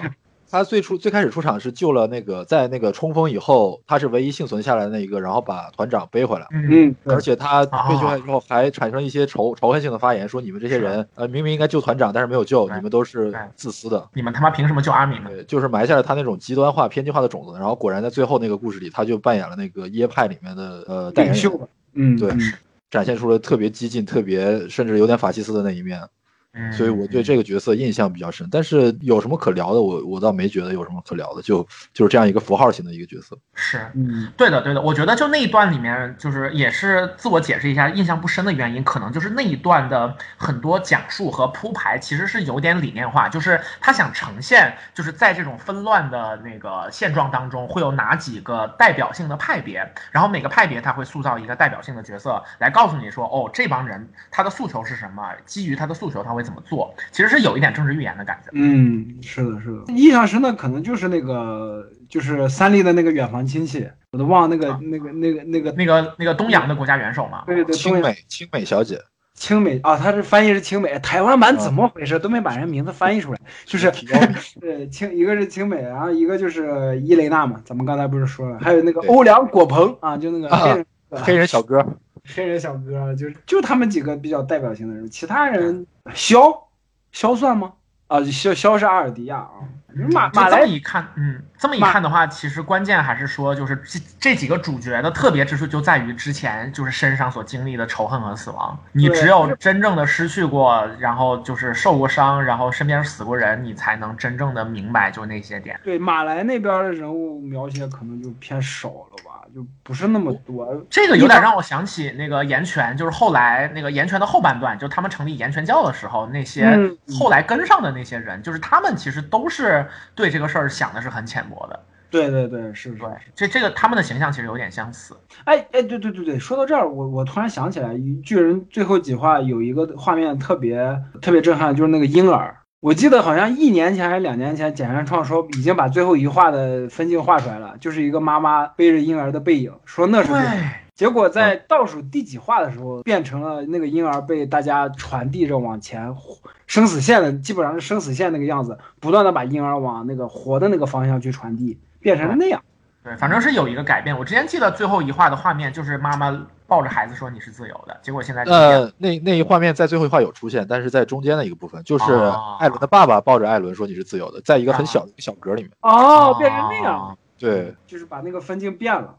对，原来说那个是最后一格，但是现在出来的不是这样。嗯，其实我们看一下，就是就是，假如说那个是最后一格，其实真的还蛮合适的。给给我的感觉是什么呢？就井上雄彦浪客行的结局，就是而且它它是一个就是倾向性很明确的这么一个，就是他就告诉你，就是说这个故事最后其实是一个 happy ending。如果是这样子的话，就是真的之前所有人的血，我们可以说在这一刻是没白流的。我没觉得，我觉得他他的剧本已经当时已经写好了。艾伦是自由的，就是他现在这个意思。但是可能在表现的时候，他他可能想表现其他的东西了，就给变了。对，呃，对我我我的我我我讲的其实就是，如果是如果之前我们看到那一那那。那一个画面是最后的结局的话，我觉得那是一个比较昂扬的结局，它是一个还蛮正面的感觉。但现在的话，其实我觉得会更中性一点，就是接下来的未来在哪儿，我们其实不知道。就是尽管巨人之力消失了，看起来有了一个好的发展的基础，但是人类能不能走好自己的每一步，其实还是有有一个问号的。哦，我觉得这个这个就落到了那个利威尔，还是还是我一直强调利威尔那个那句话，就是大家都不知道未来会发生什么。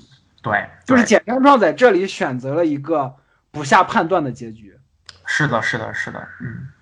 对，我们也可以说，就是这个结局的选择其实是更加现实主义吧。就是，呃，我们说好的结局其实是并并不必然会出现嘛。那现在这个样子，我觉得其实还蛮也也也是有自己的道理的。嗯嗯。想补一点关于关于兵长的一些一一些一些想法，就是兵长前面的就是塑造的，因为真的很好嘛。然后其实到后面的一个篇章，我就跟别人聊过，说你觉得兵长会怎么样？很多人都说兵长会死。我觉得，但我的想法其实是觉得他不会死。我心目当中兵长最好的结局是什么呢？是跟真实历史上斋藤一的下场是一样的，就是他是新那个新选组，虽然虽然他只是那个一番队的队长，然后他不是领。就是完全的领导层，但是他剑术也非常的高明。那那他他在最后呢，其实好像是变成了京都的某一个小学的看门的大爷。这帮小学生，然后在就是他变成了一个类似麦田里的守望者一样的角色。我觉得这个是属于人类的最强者的一个最好的结局，就是他最后变成一个普通人，然后每一天在日常的生活当中偶尔去怀念一下自己的战友。我觉得他应该是这样的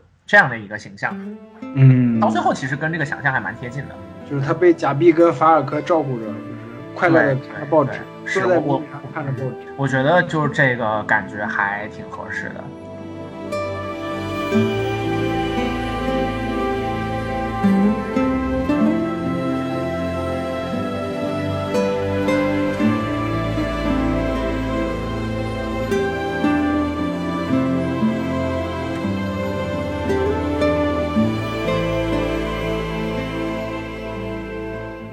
前面一话吉克死的那时候，其实就是他那个意思说就很对，说都已经到这儿了，我怎么可能不死？哪有那么便宜的事儿？也也不是这样，我觉得吉克那块主要目的是唤醒尤米尔控制之下的所有的巨人，就是大家在因为迷失在尤米尔的道路，大家没有自己的意志。那在那时候，兵长不是把他脑袋给砍？啊，对对，是啊是啊，就是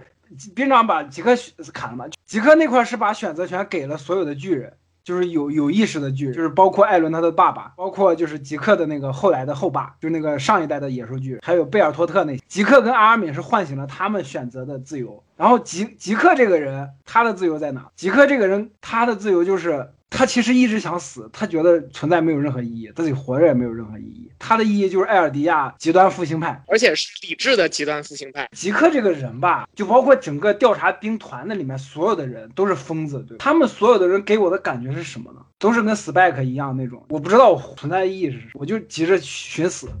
着急送死的家伙，对，着急送死的家伙，艾伦，包括艾伦也是。我不知道，我靠，就发为什么呢？就是为什么我妈会突然死掉了，被巨人吃掉了？就为什么我们艾尔迪亚人要被全人类这么仇恨呢？那我们存在的意义是什么呢？没有任何的意义，那就找一个方法让自己体面的死掉吧。就跟 Spike 一样，行走在那个生死边缘的那种，找那份刺激，让让自己觉得我还活着。马洛有一点跟他们不一样，是马洛是最后冲锋的时候，他后悔了。对他临死那一前，他表达出自己的怯懦和那种人性的那种懦弱。而且他想的是那个那个女的叫什么？那个女孩叫什么？对，那个女孩叫什么来着？最后几话还一直出场，我都忘了人家叫。对对，跟阿尼一直有互动的那个人。对对，跟阿尼有互动那个人，就是他回来还问那个幸存下来的唯一一个人，马洛最后的表情什么样？他他好像后悔来到这儿。对，就是剑山创反复就是提到好几个人都是像艾伦一样急着送送死的家伙，一个是马洛，还有弗洛克，后面那个弗洛克好像也有这种色彩啊。对，弗洛克也有，艾尔文其实也是，艾尔文也是啊。对，就是都是有那种，你说他是理想主义也好，或者说他就是有这种自我毁灭倾向的这种的感觉，就是说我我就是想为了一个什么目标，哪怕我粉身碎骨也无所谓。但其实他想要的不是实现那个目标，而是说我要粉身碎骨，我要我要华丽的死去。然后包括吉克这个角色，我想说一点。点，就是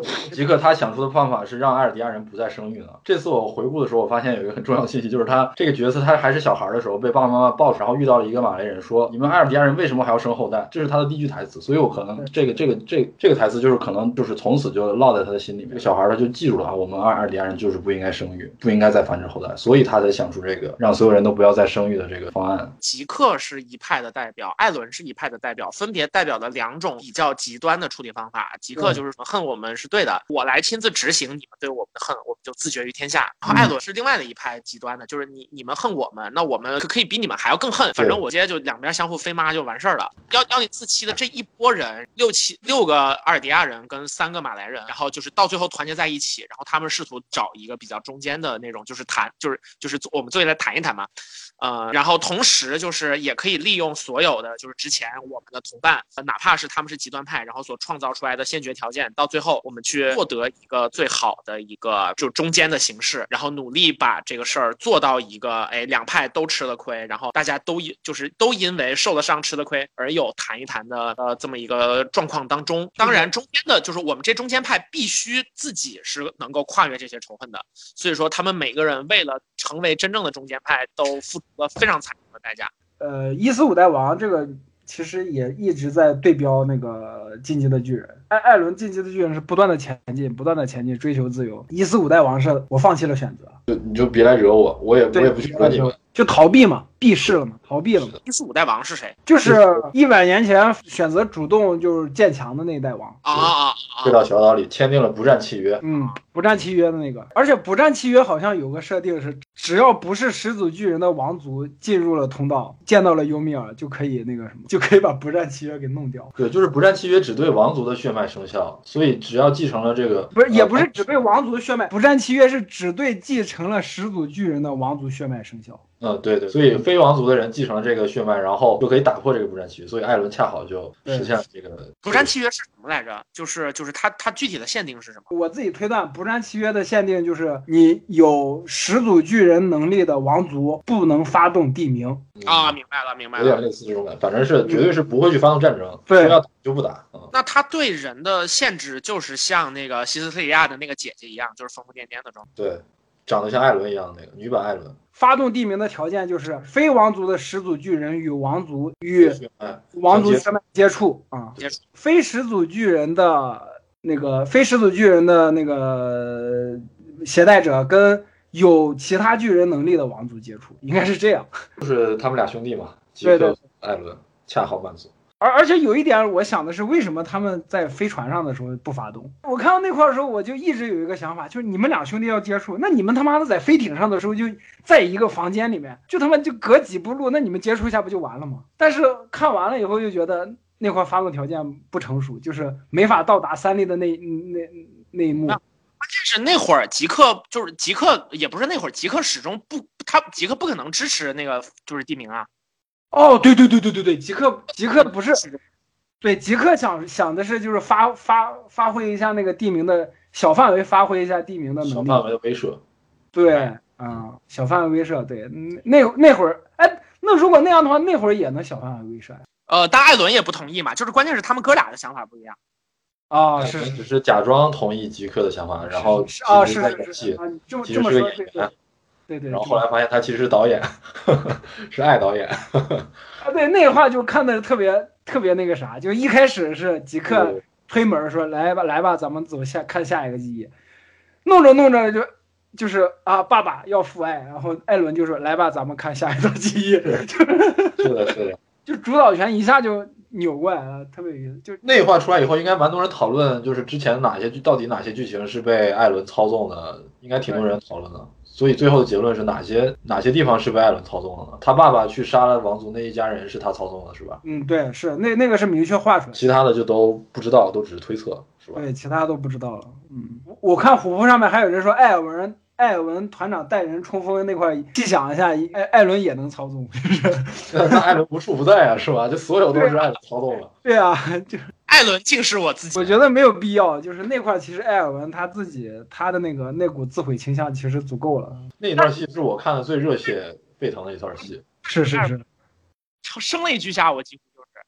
真的太太感人了。兵长和吉克这条线，兵长后来也多次说说这是艾尔文交给他的最后一个任务，然后我就以为他和吉克应该会有一个特别轰轰烈烈的对决，结果在倒数第二话还是第三话就轻松轻描淡写一下就把吉克给砍死了，我会觉得稍微有点草率。对，后半段我也觉得就是兵长的戏份还蛮少的，还挺可惜的。我觉得可能也是他呃，就是这个确实有点难处理，因为兵长本人是行动力特别强，并且永远一击必杀的这种角色，所以说就是怎么把他放到现在的这个框架里面。是有点有点难安排的，也也谈一谈是吗？就是 这俩可不是，这俩那一定就得是相互相互。你想一下呀，另为兵长那会儿都成啥样了？兵长那会儿就剩俩指头了，就剩仨指头了。对，然后好像腿也断断了一条。断了，是啊，就是。哎，还怎么轰轰烈烈？兵长就是手跟脚都没了，就是就是兵长就是跟马奇马一样的，就是就是那种。我之前看到那个微博上有人发说，就是看完《电锯人》之后，我已经没有常识了，我已经可以说出这样的话了。就是尽管马奇马已经手跟脚都被剁掉，已经变成肉片了，但是他马奇马完全有可能还活着呀。就是我是怎么说出这种话的？所以，就这个故事，它其实通过呃这样的一个比较复杂的两个民族相互仇恨的这种关系的塑造，其实确实容纳了很多，就是我们人类社会的呃，无论是历史呀，还是这种人的发展呀，就这这种母题，其实都融入进去了。所以说，大家对它寄予很多希望，确实也是因为它这个底子非常的好。但是这也是我强调过的，就是这这种文艺作品只负责提出问题，或者说发现问题。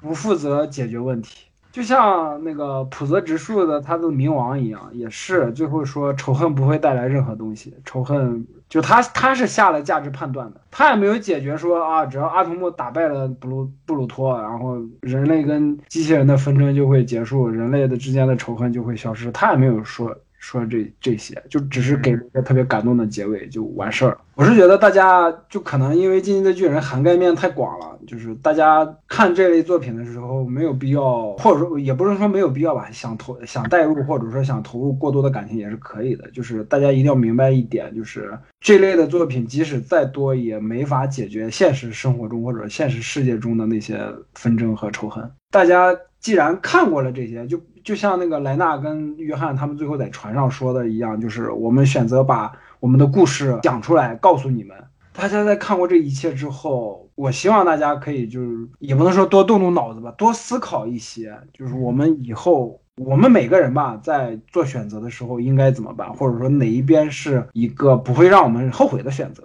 嗯，然后我们再去做这件事情。回到这个故事里面，我是觉得就是像刚刚所说的，就是你真正懂的，就是这些人。那很就是呃，马来篇后面出现的很多新的角色，其实在这个故事当中都是有有一点跟风，或者说是呃，他的想法其实会比那个幺零四七的这帮人要更幼稚一些。其实就是因为他们没有真实的经历过同样的痛苦和失去嘛。呃，那我觉得作者到最后的想法就是说，人其实是被这种痛苦啊什么的东西塑造，然后你经历了这些之后。你才会明白，那少数的经历者达成和解这件事情是可能的，但是在更广的尺度上，就是当这个东西上升到所有人的层面的时候，其实做出正确的选择这件事，我觉得作者是比较悲观的。对，就是就是，如果大家都来做这个选择，那可能就不一定能够就是得出一个非常准确或者说合适的结论。那到最后，如果说大家就全人类共同选择自己的命运的话，那这件事其实可能是有一点悬。我我的一个想法就是，我们没有义务。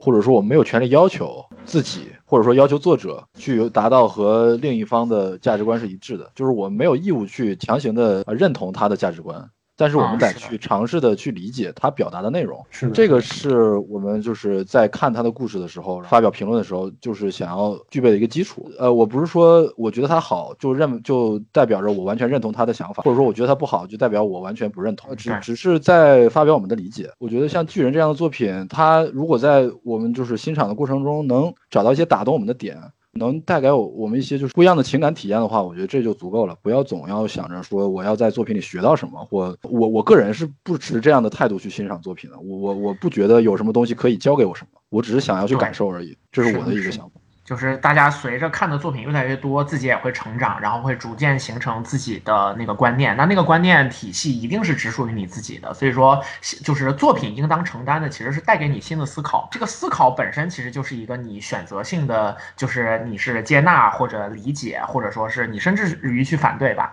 但这些其实就都是一个开放性的，我们去讨论的东西。是的，对，就就就像自由一样嘛，他有他表达的自由，我们也有自由去反对他或者赞同他。这都是我们自己的选择。嗯，对，嗯，对。当然，我们有些时候可能情绪上会非常希望这个作品去带给我们什么东西，但到最后，就是大家应该理，就是理智上应该是知道说，就是这只是我们的，就是心里面的情愿。然后，事实上，呃，还是非常有可能会分道扬镳的。到最后，其实包括我们其实可以去聊说不善契约是怎么回事儿，或者说地名啊究竟是什么。但其实这些设定也都还是呃是为了更好的去讲这个故事，或者说承载了作者对于呃也许是更大尺度上的人的选择，呃人类的命运之类的，就是承载这些想法和讨论的这么一个载体。对所以说到最后，其实我们最终要想的其实还是说，嗯，在在非呃非常复杂的有历史。牵绊的这么一个环境当中，那人最好也许能做到什么样子？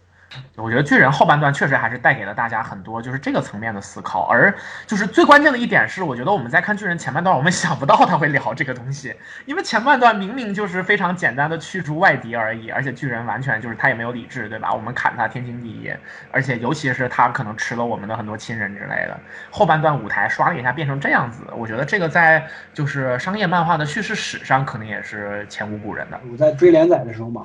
底下不是有人会评论吗？我就发现巨人后半段呈现出来马来马来人跟埃尔迪亚人的仇恨这部分，其实是有很多人接受了，就是接受了简原创发，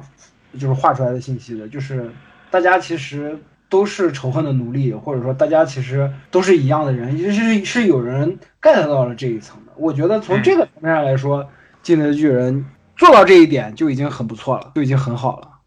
是的，是的，是的，就是，而且它其实也是比较典型的商业作品嘛。然后，呃，大家在对少年漫的，就是观察和批评上，其实都有说觉得有的时候太小家子气，或者说是太理想化。那这一次这个作品是纯纯的，就是他把事实真的是呼在你的脸上。对对。理想化没有什么不好呀，就我我一直是持这样的观点，就是我为什么喜欢看少年漫画，就是想要看他作品里面表达出哪怕千险呃千难万险，我依然愿意保持我的理想的这种积极向上的心态，这种这份纯粹，这份感动嘛。就我知道世界是那个样子，那个样子不是漫画里那个样子，但是我还是愿意相信我想要的那个理想的世界。我就是想要在作品里面体验这一点，所以才会去看少年漫画。所以如果他最后落脚点在这个上面，我不会去反对他。那些宏大的叙事、战争啊、仇恨，的确也解决不了。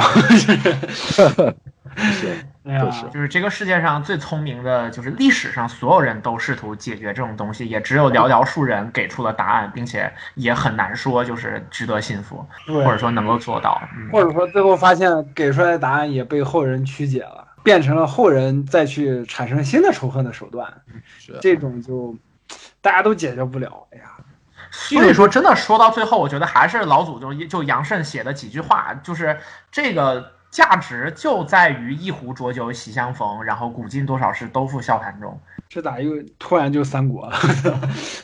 大家就是说的好嘛，对不对？包罗万象，先有三国，后有天。嗯，现实中这种民族啊，或者战争啊，这种仇恨这些东西是这样的沉重，这样的没有办法解决。那我是不是有权利在作品里面就表达一种？我不管怎么样，我就是要做自己的选择，我就要勇往直前的去做我认为对的事情，哪怕结果是怎么怎么样，哪怕是杀掉了全世界百分之八十的人口，哪怕会被人嘲笑我是一个中二少年，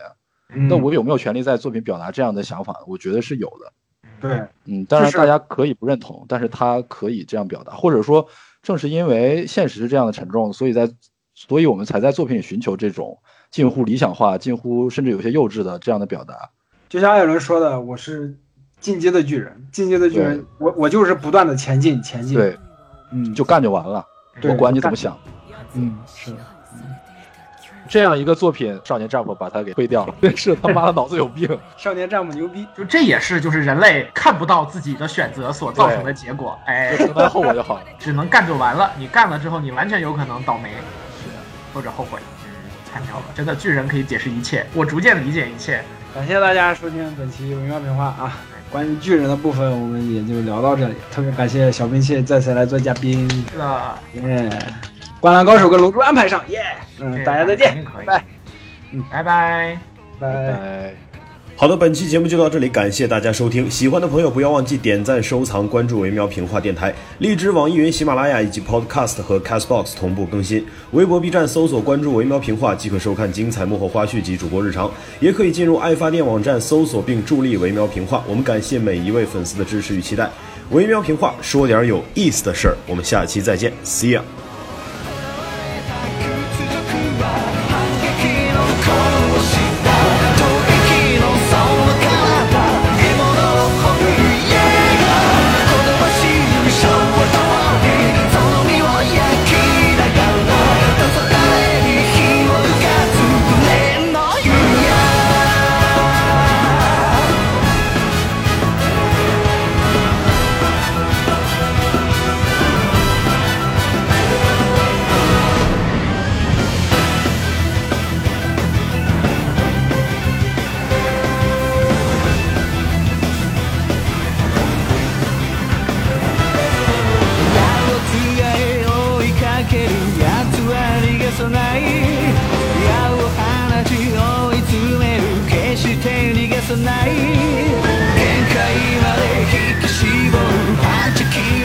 散る